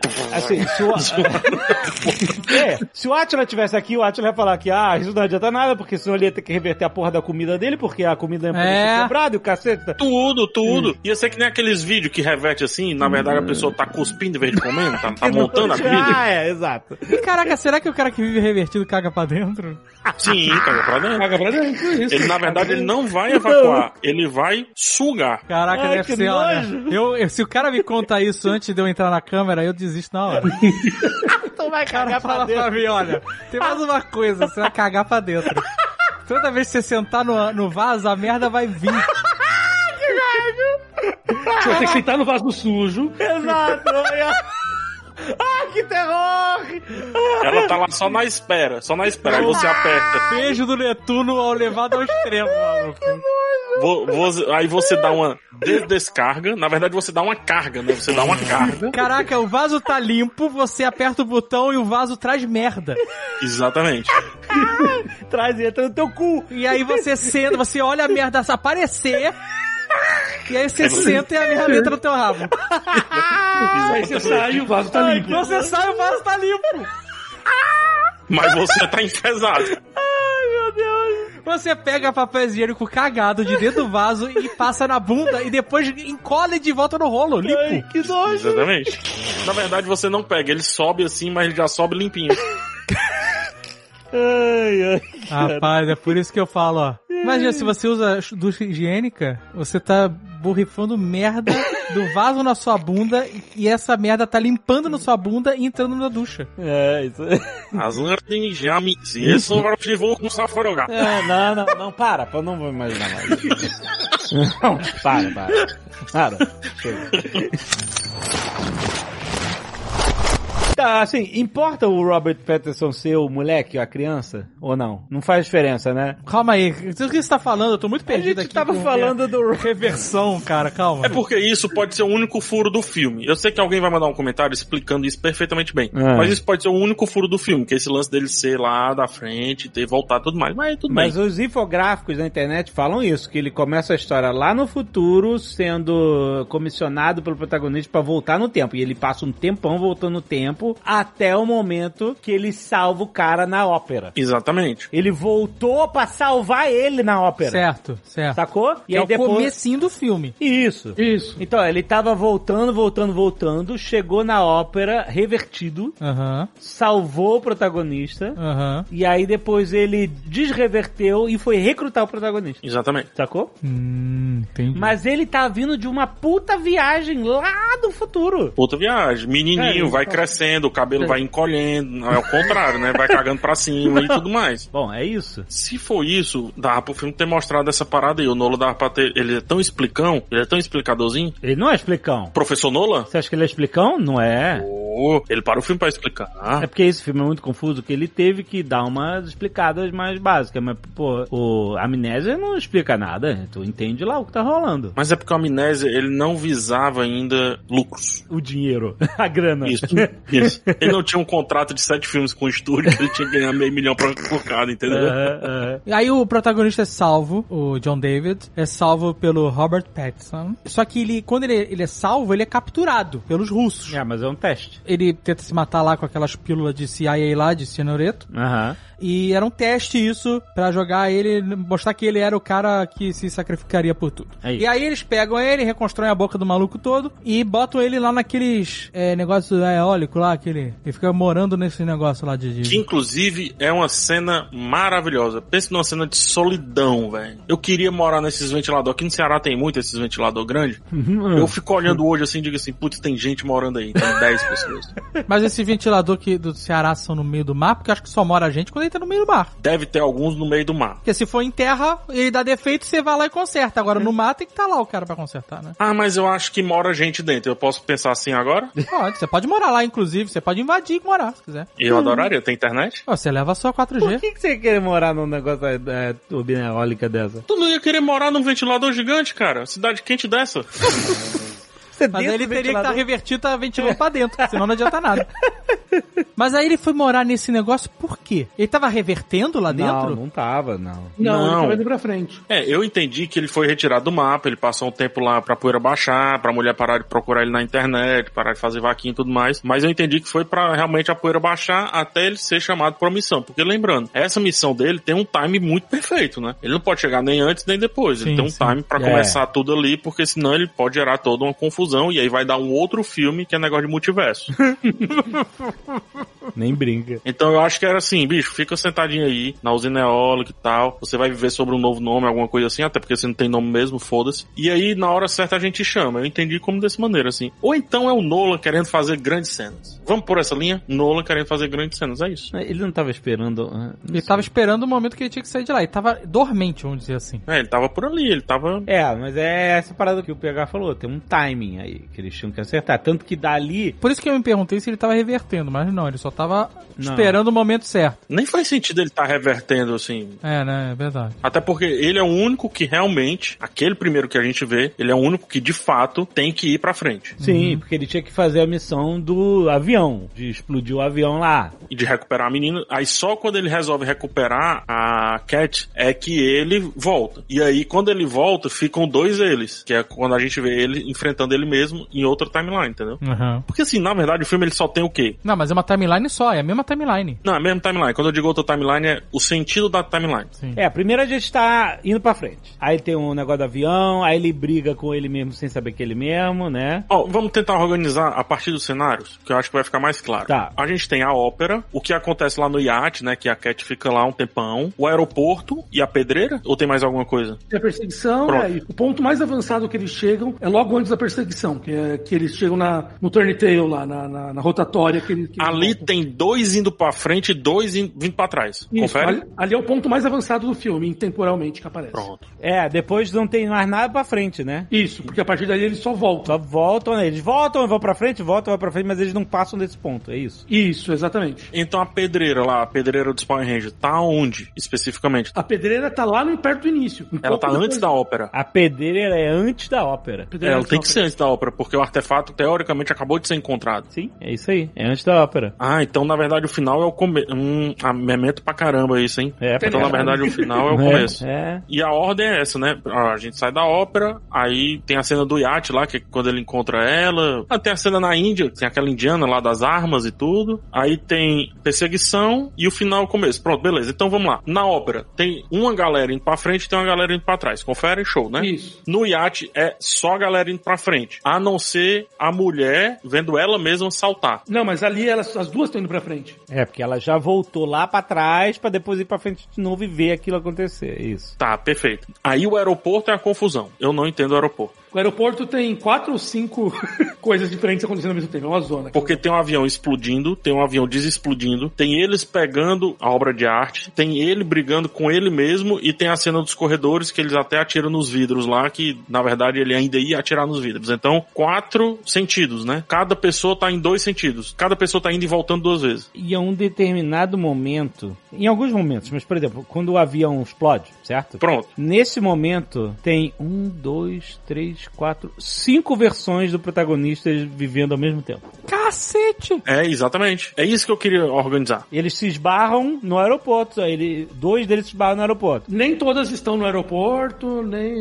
Isso, os outros estão em outro lugar, entendeu? Porque enquanto o avião explode, tem ele lutando contra ele mesmo. Aham. Certo? São dois. Vamos pelas roupas, pelas roupas. Tem ele, aí tem ele com roupa tática, Lutando com ele. e tem ele com outro terno, que é quando ele vem de outro canto. Tem três eles ali. Quando ele luta com ele mesmo, ele entra no Turntail de novo, né? E aí ele desmascarado. O Neo tira a, a capacete dele e vê que é ele. Ele tira a máscara e devolve. Isso. Aí depois ele vai pro Turntail de novo e volta tudo isso lá pra trás pra ir pra pedreira. E aí depois que acaba a pedreira, ele continua a vida dele. Então acho que são cinco versões dele. Nesse momento teria cinco versões dele. Tem outros momentos que tem menos, mas tem muitas versões. Quanto mais você vai, vem, vai, vem, você vai criando é, versões suas, né? que Você tá vivendo aquele momento, é isso? São versões, mas também. Boa pergunta. Imagina que você entra naquele turntail, aí você vira o tempo, certo? Aí só que você volta e vira de novo. Aí você volta e vira de novo. Vira- Você pode fazer isso infinitas vezes. Vai ficar um milhão de vocês ali, sacou? É que eles nunca fazem isso, eles nunca entram no Turntail e voltam imediatamente. Que se eles voltassem, eles iam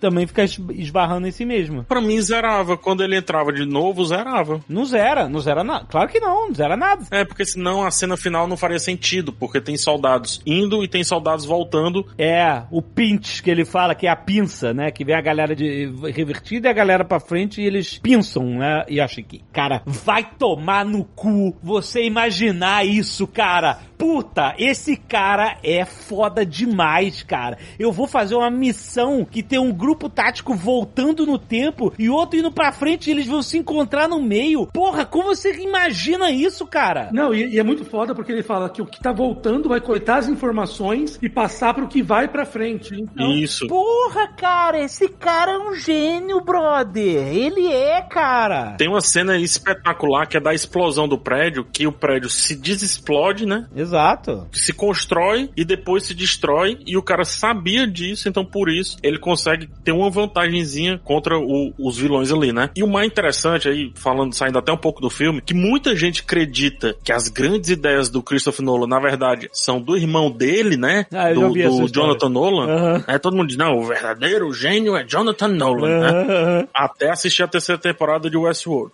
Mas enfim. Esse filme ele fez sozinho, assim, sozinho. É, talvez o uso de entorpecentes, assim, nível leve.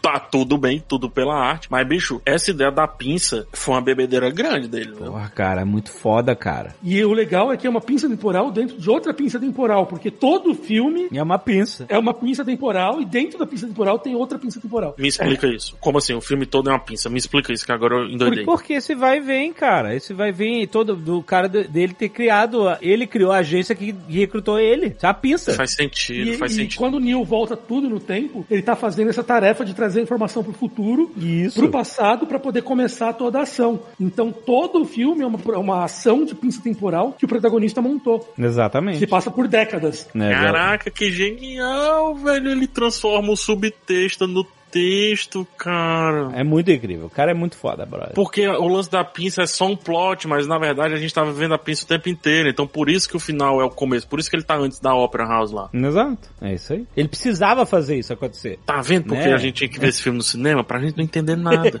e depois vir gravar.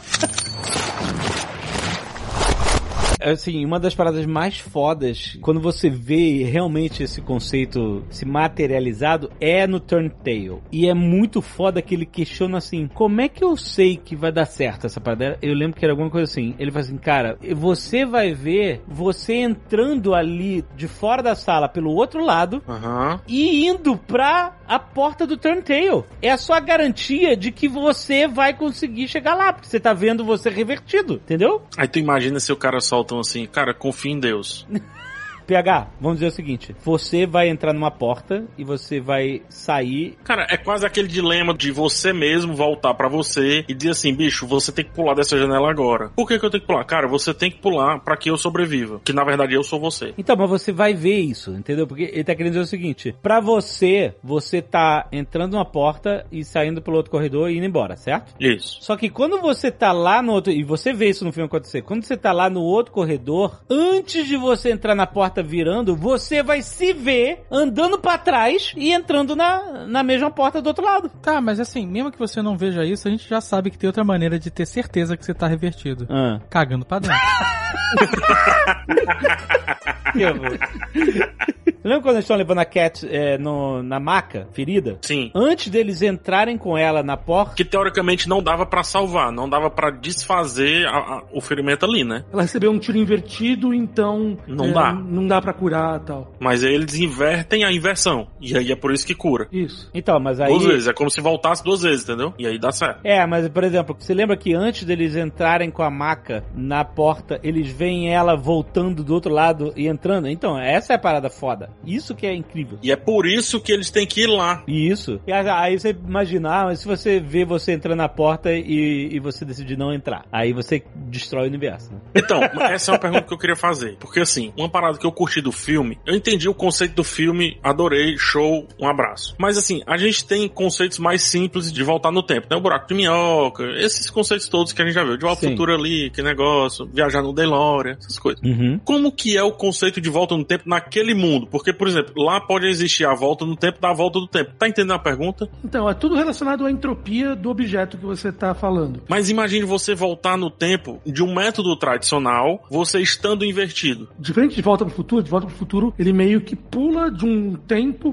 pra outro. Isso, mas eu tô querendo misturar os dois conceitos. É, porque no caso do Tenet não tem moleza. Quando você volta no tempo, pra você chegar no ponto que você quer, você tem que percorrer Viver. o percurso. É, não tem Uber, não tem Uber. Ou seja, no caso do Tenet, você não consegue voltar mil anos no tempo. Não. Ou morrer. 500 anos. É, é. Você só consegue voltar efetivamente um período que você vai viver. Isso. E não é nem que você, ah, eu vivo 100 anos, não é isso. Você pra, pra você voltar 50 anos, depende de, sabe, depende muito de muitos, muitos fatores. Se você tiver 70 anos, você não consegue voltar Não, 70 no tempo. não, não. Você vai morrer antes. Você não vai Isso. durar 120. Você volta a partir de você mesmo, não é isso, Caio? O tempo pra você não, não muda. O tempo pra você passa da mesma maneira. Biologicamente falando, né? No seu corpo, biológico. Isso. E eu acho que então cagar pra cima não funciona não, hein? Não, não, Não, funciona, é que pra gente quem tá estiver vendo de fora, é que, é que se é, a pessoa que estaria na linha temporal normal veria isso. Veria você entrar É, no banheiro exato, sujo exato. e absorver a bosta. Exatamente. É isso mesmo. É isso aí.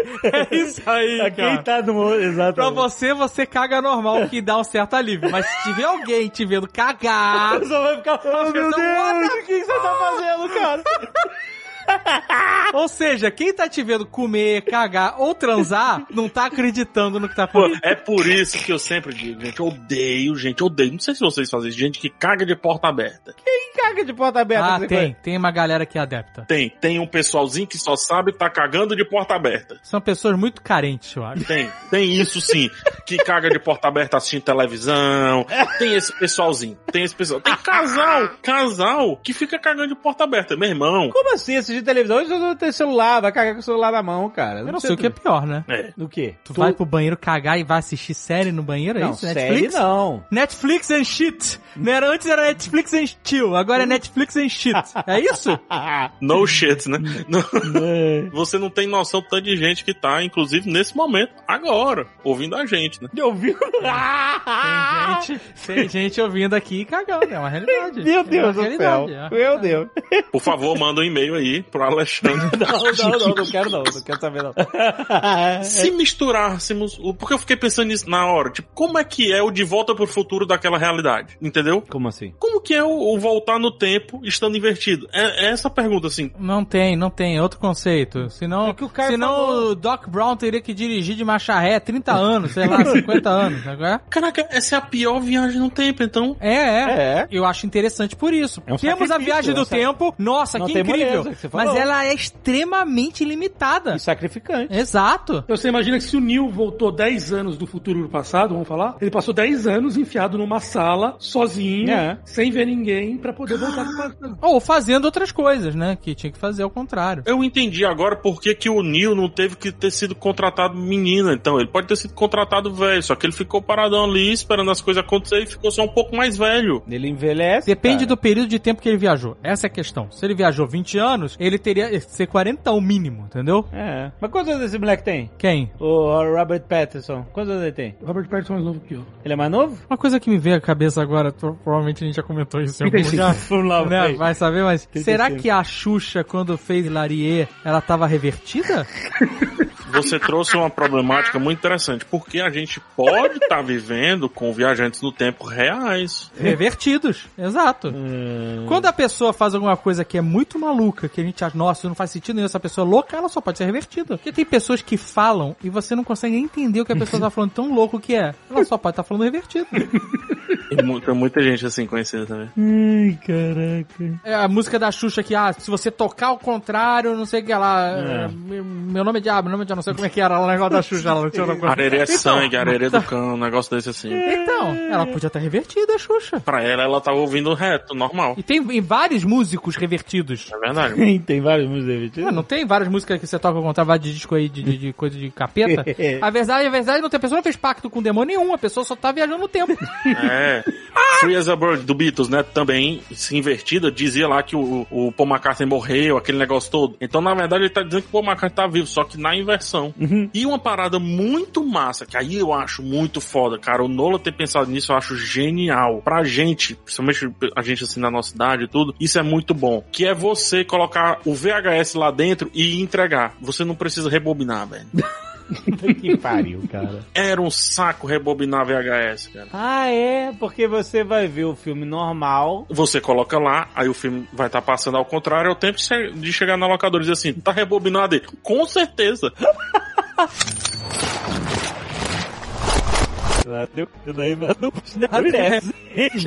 Correndo do será, perigo no fica da flor, Joseph Dragão no será, vai correndo. Bem, Semo correndo do. Vai dar um dos queixos dos outros. ah, olha.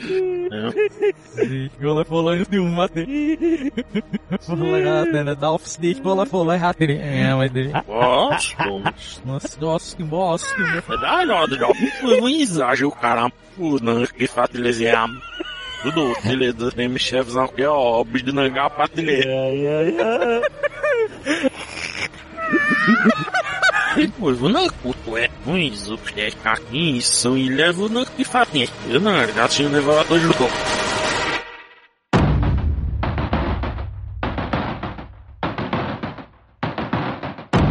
Gente falou de palíndromo, não precisa falar, né? Todo mundo sabe o que é palíndromo, né? Sabemos. Mas Tenet, a palavra Tenet em inglês significa palíndromo? Não, Não, cara. a palavra é, Tenet é um vem daquela placa. É a placa A lá, o negócio. É a placa de Sator, que é uma placa romana, que ela tinha as palavras Sator, Arepo, Tenet, Opera, Rotas, e todas elas se invertem, né? Então, de qualquer lado que você lê, ela se, é uma palíndroma, essa placa. E essas palavras estão todas no filme, tanto que o, o cara é o Andrei Sattler. Ah, garoto. Todas as palavras da, da placa são alguma coisa do filme, entendeu? Menos protagonista. Não, não, não são os nomes, as paradas variam. O que, que é? Porque Tenet é o, é, o, é o nome da organização, essas coisas. Alepo, tem tudo isso lá, no, não tem no filme? Todas, todas sim. Palíndromo, só pra gente, né, esclarecer, são palavras que se leem igual de trás pra Isso. frente. Como Tenet, por exemplo, Isso. como ovo, Uhum. como Mussum, Mussum. que além de trapalhão é uma cobra. O quê? É? Mussum é uma- o nome de cobra? Mussum é a cobra do mar. É do mar não, da água. Uhum. Sério? E é rápido, meu irmão. Cara, cara, não fazia ideia, olha aí. É liso e rápido. Tenet de frente pra trás, de trás pra frente, é no final o mesmo resultado, é isso que significa. Isso, mas Sator e Alepo não. Ah, não. Só é. que elas, elas todas, na, elas se cruzam na placa e formam essas palavras cruzadas lá, entendeu? Isso, e todas essas palavras aparecem. Então, o cara que estava fazendo os quadros falsos no início do filme, o nome dele é Arepo. Ou, como a gente falou, tem a ópera, que é o contrário de Arepo.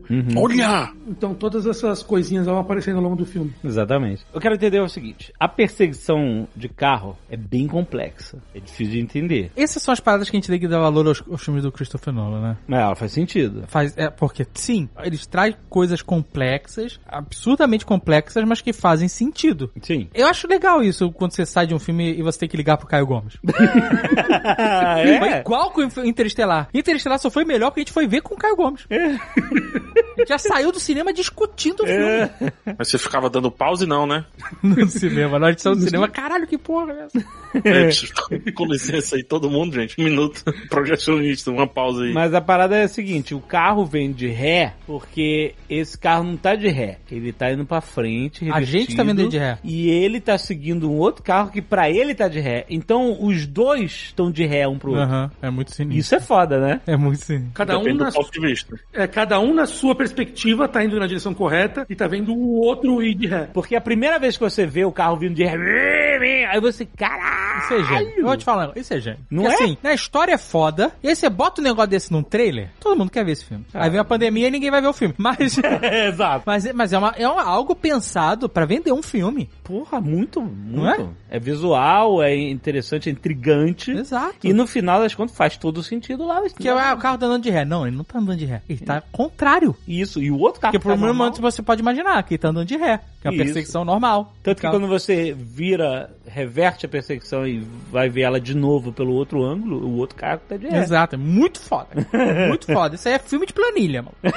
É. Não, e o mais, o mais foda disso tudo é que, por exemplo, um pouquinho antes dessa cena, o protagonista ele entra no Turntail lá, ele sai, e daí ele entra no carro e vai dirigindo. Só que nessa parte ele já tá no mundo invertido. Eu vi o making off do filme, o Nolan fez o Denzelzinho andar de costas pra Então. poder filmar e tudo parecer que o mundo tá invertido. Então, isto é que eu acho uma parada genial, assim, da organização do diretor. Muita gente pergunta, pô, o que é que faz o diretor? No set de filmagem ele só dirige ator. Mas antes ele organiza como tudo vai ser filmado, como as coisas vão ser organizadas, né? Mas aí tem o produtor também, né? Não é só o diretor. Não, tem o produtor, mas o diretor é o cabeça disso. Ele fala e a galera concebe. Ele tem que ter na cabeça dele, senão não vai funcionar. Mas o roteirista tem que estar lá também. E o fotógrafo também, bota todo mundo nessa porra logo. Não, não, mas pra concepção disso. Cara, às vezes não. Tem filme que o roteirista entrega, vai embora. O ideal é que sim. Nesse caso, ele é o próprio roteirista. Então, quando ele ia conceber isso, ele fez isso no Interestelar também, ele chama o físico de bolso dele, o Caio Gomes dele.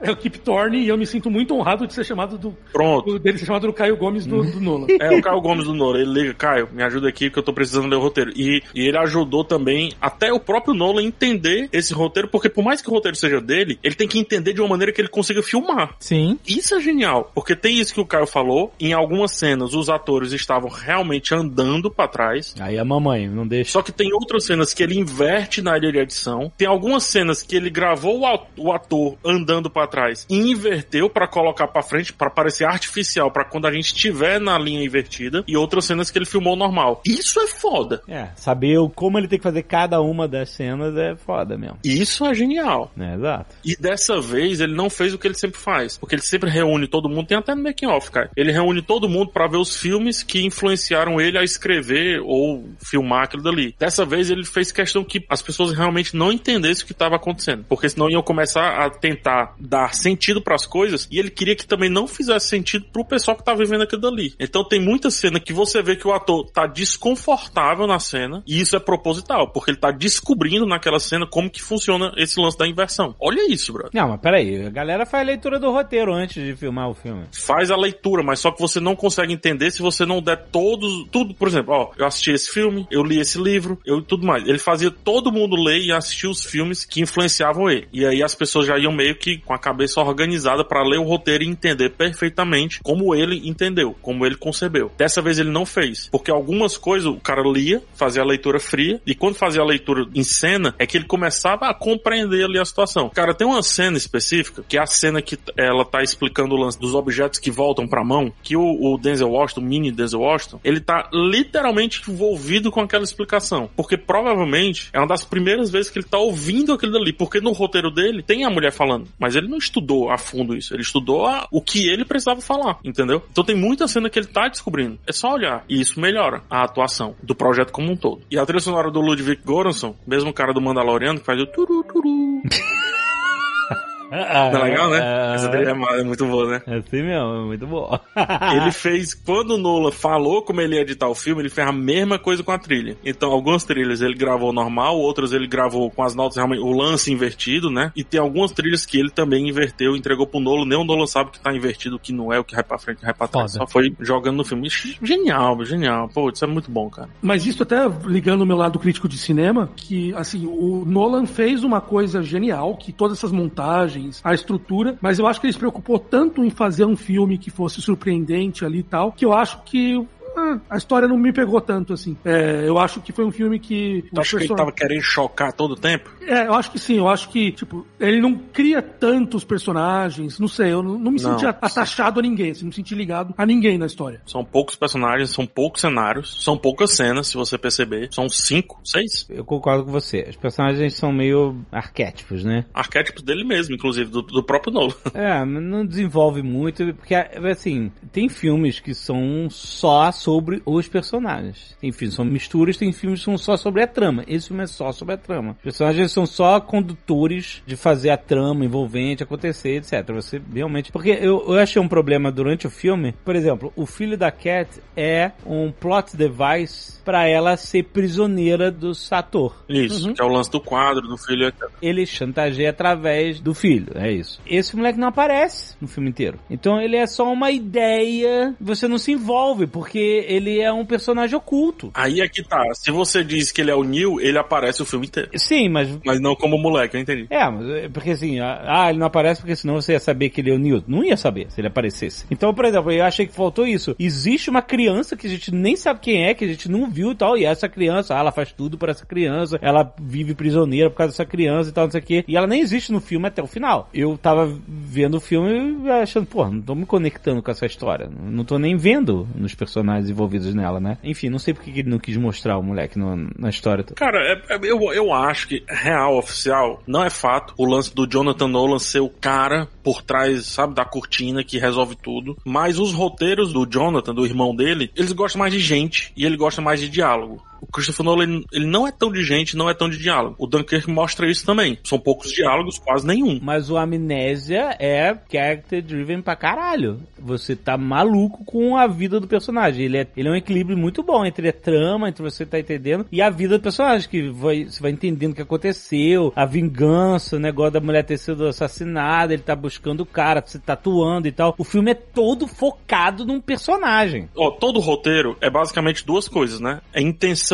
e obstáculo. Qual é a intenção? Ou do protagonista, ou da trama, ou da história, ou nesse caso aqui, do MacGuffin, que a gente pode colocar o MacGuffin até como a própria entropia. Qual é a intenção? É essa. Quais são os obstáculos? É isso aqui. Eu não me sinto tão incomodado assim com um filme cuja intenção e os obstáculos vão sair do problema central, assim, da trama mesmo, da história em si, e não das pessoas. Agora, tem gente que abomina. O cara do rede social, o roteirista do rede social, Ah. o Aaron Sorkin, ele jamais conseguiria conceber um filme dessa maneira como o Christopher Nolan. Então, não acho tão genial quanto você trazer as pessoas pra frente, mas eu acho que também tem o seu carisma. Você construir a intenção e os obstáculos daquela história baseando-se no conceito da entropia. Eu acho que tem um carinho ali. Eu não sou desses que pro roteiro funcionar precisa de gente 100% não. Não, não, não precisa. Tanto que não tem um livro do Asimov que tem um personagem que você consegue se ligar. É só a trama. Os personagens são só cascas falantes. É conceito, é conceito em cima de conceito em cima de conceito. É. É, o que interessa são os conceitos. Mas você concorda que se você perder o encanto por aquilo dali, fudeu, né? Acabou. É, não, mas é que você procura. o- Cada coisa tem um encanto diferente. Tipo, Tolkien no encanto é você passear pela Terra-média, ver todas as inscrições. Se você quiser só a trama, vai adiar o livro, porque o livro é, é isso: é você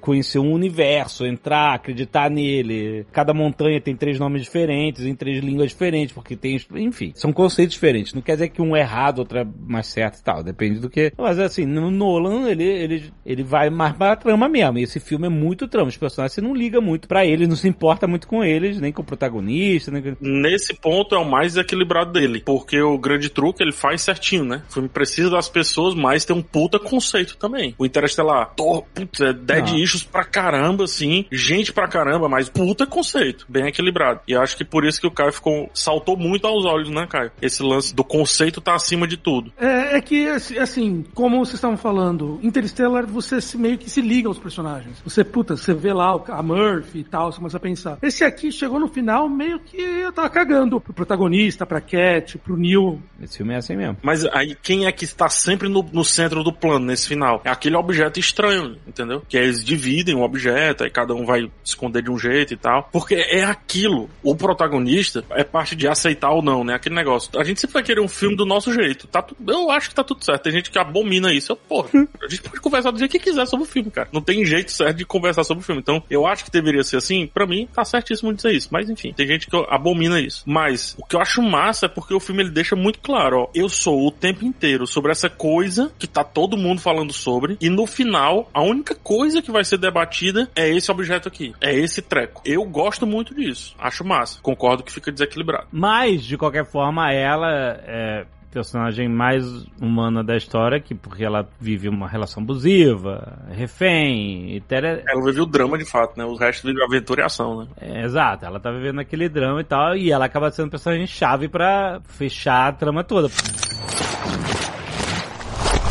Aí, aí eu quero falar do final, assim. O Sator coloca um trigger no coração lá que se ele morrer, dá ruim na entropia toda do mundo, do universo. Desfaz tudo, né? Mas, sinceramente, essa foi a parada mais confusa pra eu entender. Pra eles tem que ir lá na pedreira do Power Rangers pra achar a parada? Pra juntar a parada? Pra separar a parada? Pra juntar o objeto antes dele. O artefato, pra juntar as partes do artefato antes do Sator. No final eles não dividem o negócio de novo? Então, eles dividem porque agora eles não vão realmente mais saber onde tá. Porque o Sato já tinha as informações de onde tava. Não, mas peraí. Na rodovia, lá na perseguição, ele pega uma das peças, não era isso? Mas se isso tá acontecendo no começo, na verdade, tá um loop, não tá, Caio? No final, eles juntam um objeto para depois separar de novo. Só que, na verdade, o final é o começo. Então, tudo que a gente viu, Não é o começo. mas dentro de uma timeline, olhada por um historiador, ele é o começo. Sim, mas o Sator. Que historiador?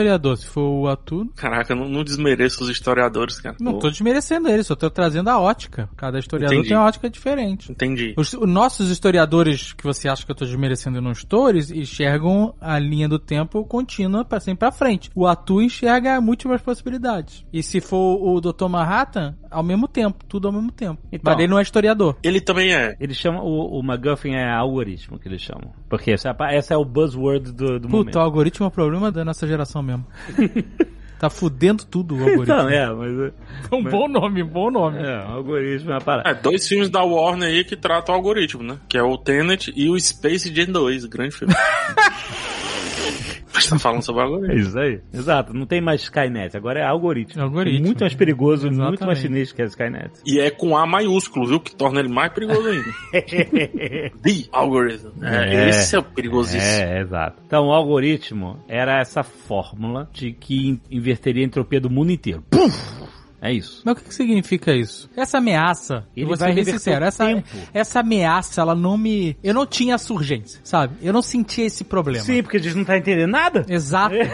É isso aí. Então, assim, eu, eu falo, gente, tá legal, tá tudo É, ao então, contrário, tem gente eu- andando pra frente, tem gente andando, mamãe tá andando pra trás, tá ótimo. Eu não tava com essa sensação que a gente tem, quando a gente tá vendo o filme, a gente sabe que o tempo tá acabando, sabe? Vai ter tudo errado, que, ih, danou-se. Eu não tava tendo isso. Mas em sabe? certo momento, porque em certo momento ele, ele explica, ele fala assim, olha, o mundo acaba. Isso, se acontecer isso, o mundo acaba. É isso. A gente tá aqui há duas horas e a única coisa que a gente entendeu foi que caga pra cima.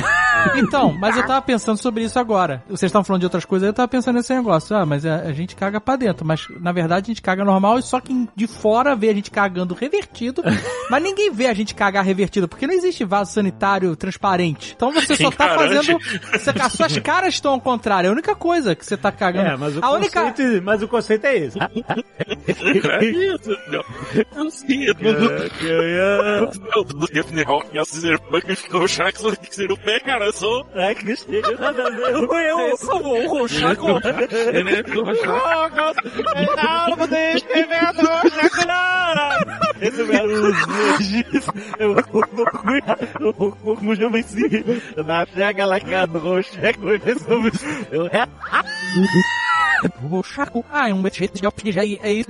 cara, eu sou. Que chega nada a ver. Eu, eu, Esse o Rochaco. alma de escrevedor Esse era o Eu vou cuidar. Eu vou com o Jamenci. Na chega lá, cara, no Rocheco. Eu Rochaco. Jeito de alpinjar. Isso, daí dá pra pagar 500 mas ótimo, mas Cara, assim, o Azaghal- eu entendi o raciocínio do Azagal, que não existe vaso transparente, mas tipo assim, só o conceito de você ficar, se existisse um vaso transparente, você ficar olhando o cocô. Tipo assim, essa situação não existe também. assim. O bom é que você já sabe antes se vai ser doído ou não. você já pode dar uma preparada. Amigo, Se prepara, meu irmão, que eu sabe o que agora?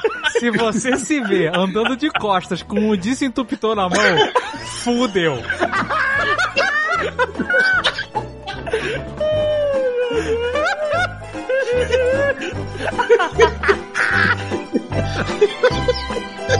Nolan mostra.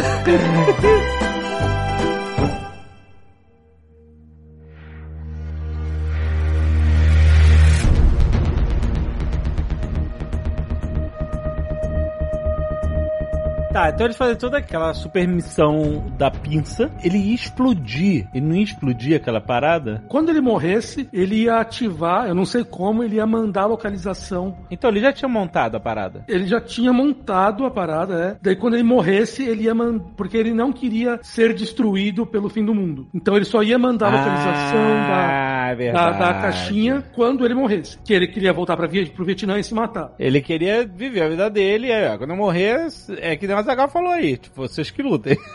quando eu morrer, o mundo acaba, é isso. É que ele tava com câncer. Ele fala que ele tava com câncer. Ah, é verdade. E daí ele fala que ele queria voltar pro momento que ele foi mais feliz na vida dele, que era no Vietnã, e se matar lá. Ah, ele queria reverter e ficar voltando até chegar naquele momento do Vietnã. Do Vietnã e lá ele ia reviver aquilo e se matava logo depois. E daí depois disso, quando ele morresse, ele mandava a localização de onde estavam as peças. Não é localização, ia ativar o artefato lá, o algoritmo. Ia reverter a entropia do mundo. Pode ser, pode ser também. Ia destruir a parada toda. Esse era o negócio. Todo Aí ele, ele não ia viver essa perda porque ele ter- teria morrido, mas o resto tudo seria. Sabe? Voltar. Mas quando volta, volta sem entropia, sem nada, acabou a entropia quando volta. Ou ela tá lá, só que as pessoas não descobriram. Não, não. Entendeu? Eles iam reverter a direção do tempo. Não, entendi. Mas quando zera, zerou, reboot, ninguém mais vai saber sobre o lance da entropia revertida, é invertida lá. Então ela não vai mais existir, é isso? Vai se transformar no loop. Isso sempre vai ficar acontecendo, porque não vai resolver. A parada lá, a galera vai continuar, entendeu? Lá, acabando com o mundo. Pelo que eu entendi, era isso. A galera no futuro já tinha inventado a forma de reverter, né, a entropia geral. Só que eles vivem num mundo, eles não podem viver nesse mundo porque as leis da física vivem indo pra frente. Agora, se eles revertem a entropia inteira, as leis da física passam a acontecer na direção certa pra quem tá revertido, entendeu? Ah, então o algoritmo não é a destruição, é a reversão e a transformação dessa reversão no curso normal. Isso, e aí, tipo assim, ninguém ia sobreviver a isso, entendeu? E as pessoas lá do futuro iam ter as leis da física agora revertidas a seu favor para que o futuro delas fosse no nosso passado. Então elas todas estariam voltando no tempo, só que você reverteu o tempo. Para quem tá no futuro revertido, então você reverte todas as leis da física, a de toda a lei da física, você passa a ser o tempo certo. E quem tava normal passa a ser o revertido e não sobrevive, entendeu? Então é como se você chegar, a timeline vai indo pra frente, pra frente, pra frente, pra frente, pra frente. Aí chega um momento, a timeline começa a ir pra trás e começa a apagar tudo que tá na frente, entendeu? Você reverteu tudo. Foi isso que eu entendi. Não tô falando que eu tô certo. Tô contigo. Acho que você tá certo. Mas a pergunta que eu faço, eu continuo com a mesma pergunta. Então, cria-se a mesma realidade. Vira um loop. Não, cara, não, não vira o loop, não, porque a galera lá de trás começa a vir comendo o tempo todo. Estão voltando de trás pra frente agora. Ah, então esse é o conceito da pinça geral, generalista que o Caio falou. É, existe um motivo pelo qual o algoritmo tem que estar no passado e não no futuro. Ah, por que, que eles não ligaram o algoritmo no futuro, reverteram tudo e começaram a, desfazer, entendeu? Eu acho que essa parada é difícil de entender, mas que é como se eles tivessem. é, o algoritmo ia apagar o tempo do passado para que quem tivesse vindo revertido do futuro não tivesse que viver que nem eles estavam vivendo, né? Voltando no tempo no mundo normal, entendeu? Você vê? E aí o pessoal ia fazer a mesma cor de sempre. É, esse é o ponto. Eles iam voltar e ia fazer um aulão, ia fazer um aulão. Tava no projeto o aulão, psh, ou Eu não sei, mas é que nem o negócio do Thanos, né? Você fala assim, ah, o Thanos vai e mata metade do universo pra ter mais recursos, aí metade do universo cresce, eh, se multiplica e começa a detonar os recursos, aí você volta pra estacar zero, você volta pro mesmo problema. Mesmo porque quando você mata metade do universo, você mata metade dos recursos. É, se você considerar que hum, boa parte dos recursos é vida, é, assim, esse conceito é isso. o Alexandre foi desistindo. Uma árvore é vida, também, então, e, e ela morre, né? As plantações, os animais. as- Mas eu não lembro se vão as árvores, os mosquitos, não lembro se eles elas vão lá. Passarinho morre tudo. Lembra a Viúva Negra que ficou feliz quando o passarinho? É verdade. Por quê? Porque morreu metade dos pássaros. Morre metade, isso é a única coisa que você vai ter mais espaço no ônibus, pô. Isso não morrer nem metade dos ônibus. Mas o ônibus não é ser vivo, quer dizer, depende da cidade, né? Exato. Tem uns ônibus aí que tem vida mesmo. É verdade. No Rio, os ônibus são todos Decepticons. É E não verdade. estão vivos? Então. Metade, pelo menos, né? Mas no final eles salvaram o mundo? Salvaram. Não vai ter mais efeito estufa? Ah, não, vai, vai, isso Então, vai. fi- No final. Eles só adiaram. Ô, alguém tá me ouvindo aqui? Ei, é isso que eu tô falando. faz tempo. Não adianta de merda nenhuma voltar. Então, mas não é pelo fato que você vai fazer a merda subir. Mas fora isso, não adianta de nada. Porque pô, se não voltar e não tiver um puta plano, ó, gente, agora a gente tem um projeto pra pegar a galera aqui que ficou frescando com a camada de ozônio e a gente vai resolver essa galera. Não, ninguém acredita no cientista. Tá fudido de qualquer jeito. Então pra que voltar, macho? É isso que eu tô perguntando. Só pra ter filme, né? Mas é que a galera do futuro fala assim: olha, a gente não tem mais o que fazer, então vamos voltar o tempo aí e reverter essa merda toda. Se lá no futuro. Aqui no presente, todo mundo, ah, não, tá tudo certo. Então, mas caiu naquele negócio de novo, que viajante do tempo é tudo egoísta. Por quê? Nunca resolve porra nenhuma, só tá resolvendo o dele. E nesse caso em especial, eles estavam resolvendo literalmente o deles mesmos. Olha lá. É, eles vão existir e olhe lá. De novo, gente, gera um loop. É sério, gera um loop. Se não voltar com plano de contingência, gera um loop. Mas também vai fazer o quê? Voltar no tempo e acabar com o ar-condicionado. Acabar com o ar-condicionado. Chega essa... Que seja, mas o filme deveria voltar tipo Moisés. Tu ia aceitar isso, PH? Tu ia aceitar isso? O cara volta no tempo e, e acaba com o ar-condicionado? Tu não ia aceitar. Tu fala, foda-se o futuro. Depende de quem fala. Se é você que fala, eu ia aceitar. Não ia. As pessoas não querem acreditar em profeta. Eu confio em você. Eu ia aceitar. Por exemplo, Moisés não voltou com a pedra toda escrita. Tinha que voltar tipo Moisés. Dez mandamentos pra viver. E tinha que aceitar. E depois ele deu um show off lá da água. Deu um lance do show off da água e tal, que foi importante. Primeiro, quando ele foi embora e voltou veiaco com as pedras, o o ser Ele voltou humano... velho? Voltou, deu uma envelhecida. E deu uma envelhecida? Deu uma envelhecida, ele voltou e a galera tava Ele tocando ficou- o zaralho. Não, mas ele ficou 40. Não. Não, 40 anos perdido no deserto, mas quando ele ia conversar com Deus, ele voltava mais velho. Ele voltou mais velho, pô. Voltou mais velho, segundo as placas, chegou e falou: Que porra é essa? A galera tava louca. tava transando com boneco de, de ouro, tava loucura do caralho. Ah, Aí ele, para com essa porra, caralho! Aí agora foi puxar, assim. aí, to, aí para com essa porra, cacete, aí expulsou todo mundo, jogou pedra no chão. Falou, é, diz até que eram 15 mandamentos. Ele jogou uma. Não, Brooks. Para com essa porra, jogou a placa no chão, né? Qual é? Pra puxar assim, ah, caralho! Perdi uns cinco, né? Perdeu 5 quando jogou assim no chão. Deus, ô Moisés, não era 15. Uh, perdi cinco aqui. Não, o Mel Brooks fez essa piada na História do Mundo. Ele vem ele, com três placas. Ele fala, sou 15, aí pá, quebra uma. 10, 10 mandamentos. Os 10 mandamentos, tipo, ó, não faz isso, não faz aquilo, não adiantou nada. Ele teve que fazer magia, abrir mar, o caralho, sabe qual é? Não, você já tinha feito isso no Não. passado. Não foi antes? É foi de- depois? Como não? Foi depois que eles fugiram do Egito, rapaz. Foi depois, eles fugiram da paradinha que eles estavam ali. É depois de toda aquela o rolê do mar. Se você parar pra pensar, se tivesse alguém invertido, eu ia ver o Moisés fechando o mar em vez de abrir. Nossa do céu. Não, o Moisés do lado de lá fechou. É só ponto de vista.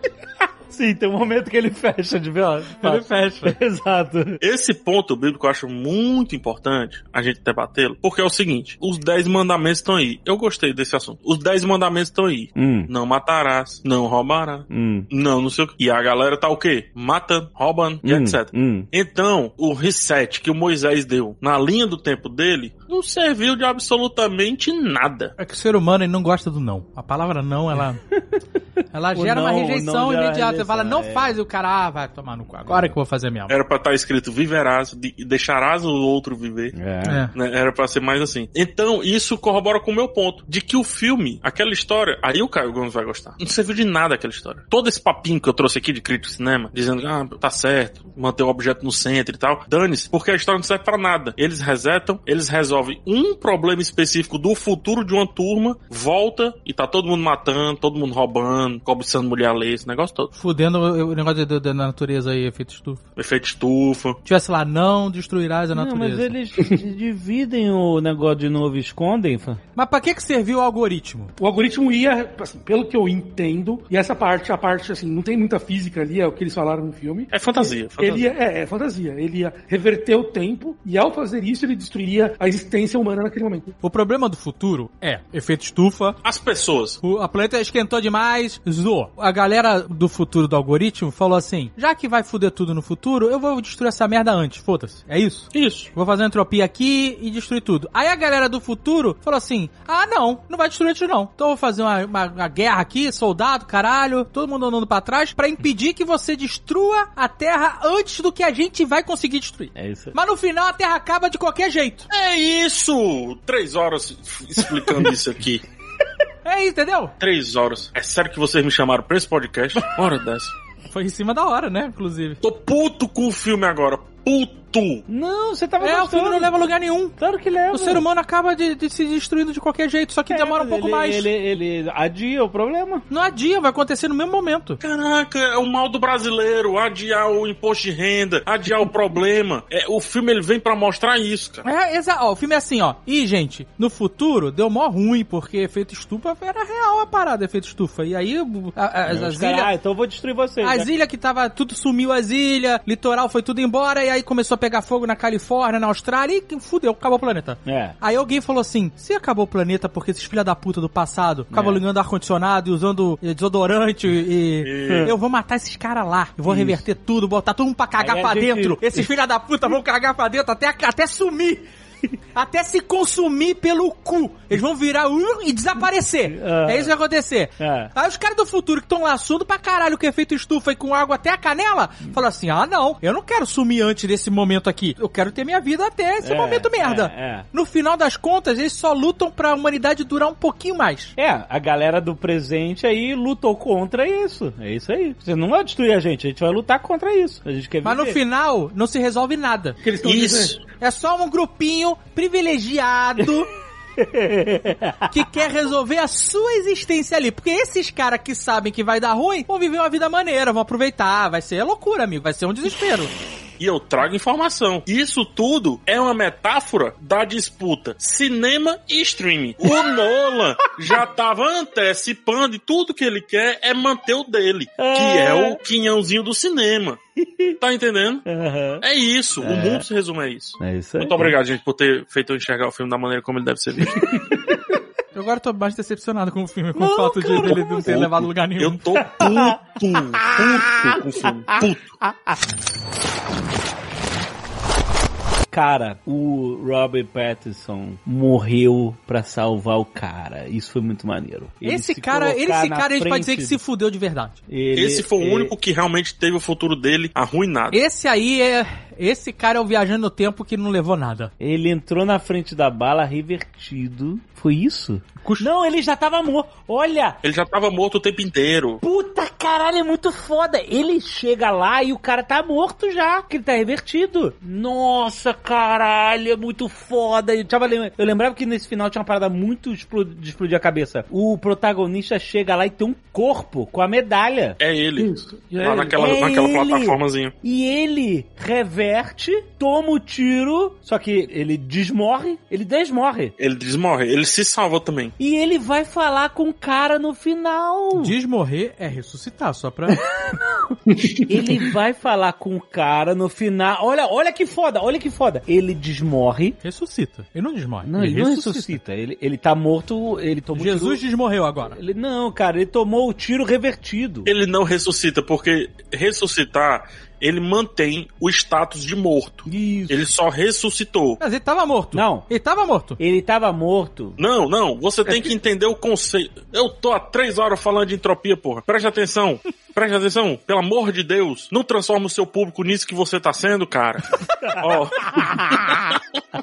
o correto é desmorrer. Isso. Ele apagou a morte e voltou a viver a partir dali. O ressuscitar, você mantém a, a morte no currículo, entendeu? Você coloca morto, aí ressuscitar. É, exato. Aí ele levanta, e aí o tiro sai da- do peito dele e vai pra arma do cara, ele salvou a vida do protagonista. Aí depois ele se reverte, não, não é? Se reverte de novo no Turntail lá, e ele vai se despedir do protagonista e ele vai voltar pro Turntail pra morrer. É foda demais! Então a Ele, gente sa- tá muito errado o pôster do filme. ele sabe que ele vai morrer, cara. Porque tem, tem o Denzinho em tudo. E o Denzinho. No, whatever o Denzinho. O Robert Pattinson, que é o personagem foda do Ele filme. é o personagem... Não é. Não, não, ele é o foda, ele sacrifica totalmente. Ele, se, ele Tudo. vida desse cara é sacrifício. É, exato. A vida vivendo de trás pra frente, ele viveu uma vida inteira de trás pra Isso. frente. Pra ativar ele como agente, o protagonista, Aham, e pra salvar a vida desse cara. né? Mas tudo isso porque o Denzel Washington Jr. teve uma boa lábia. Porque ele teve que, no futuro, convencer ele a fazer isso. Ah, Por isso ele- que eu digo que esse cara seria um ótimo James Bond. Por quê? Porque se ele tem a lábia pra convencer o maluco a viver uma vida ao contrário e se mo- desmorrer por ele, Porra, esse cara aí convence qualquer um a qualquer coisa. Você tem um ponto. Cassino Royale ali resolvia no instante, né? Pô, imagina esse cara blefando numa mesa de poker. Cassino Royale, a primeira jogada, todo mundo fold e acabou. Esse filme foi vendido muito errado. É porque realmente a imagem do Denzinho ela é muito boa pra vender filme. Ele é muito bom. Ele é bom até de cabeça pra baixo, né? Porque no post ele tá dos dois lados. Mas esse garoto, Robert Pattinson, personagem dele, É? realmente é, é a parada. É? Não, é, quando você olha aquilo que o Jovem Nerd falou no final, que ele chega lá, fala, brinca com o pessoal É. e sai pra morrer, e ele sabe que ele vai morrer ali, ele sai na boa, sem brigar, sem nada. É, é tenso, é um puta... Ele poderia ter colocado a missão toda a perder. É, é foda. Porque se ele dá uma pilora, eu não vou não que eu vou morrer ali. Fudeu, a missão acabou. Exato. Ele sabe que ele tem que ir. Esse aí comprou a Tá ideia na mesmo. missão, é. Ele tava no foco. Pomodoro, tava ali. E lembrando que ele foi o primeiro que passou 50 anos cagando pra dentro. E fui- e Porque é, ele, ele voltou no tempo pra caralho É. pra recrutar o fulano, bababá, pra voltar. E Voltar esse e cara, ele, esse cara se fudeu. Esse cara é o que a gente tem que prestar. F, F, Robert Pattinson.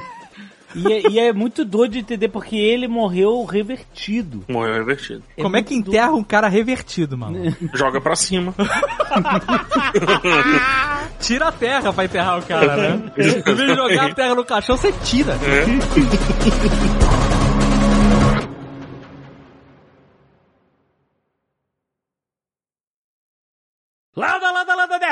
é Alexandre Antônio do Jovem Nerd, ovo de trás pra frente é ovo.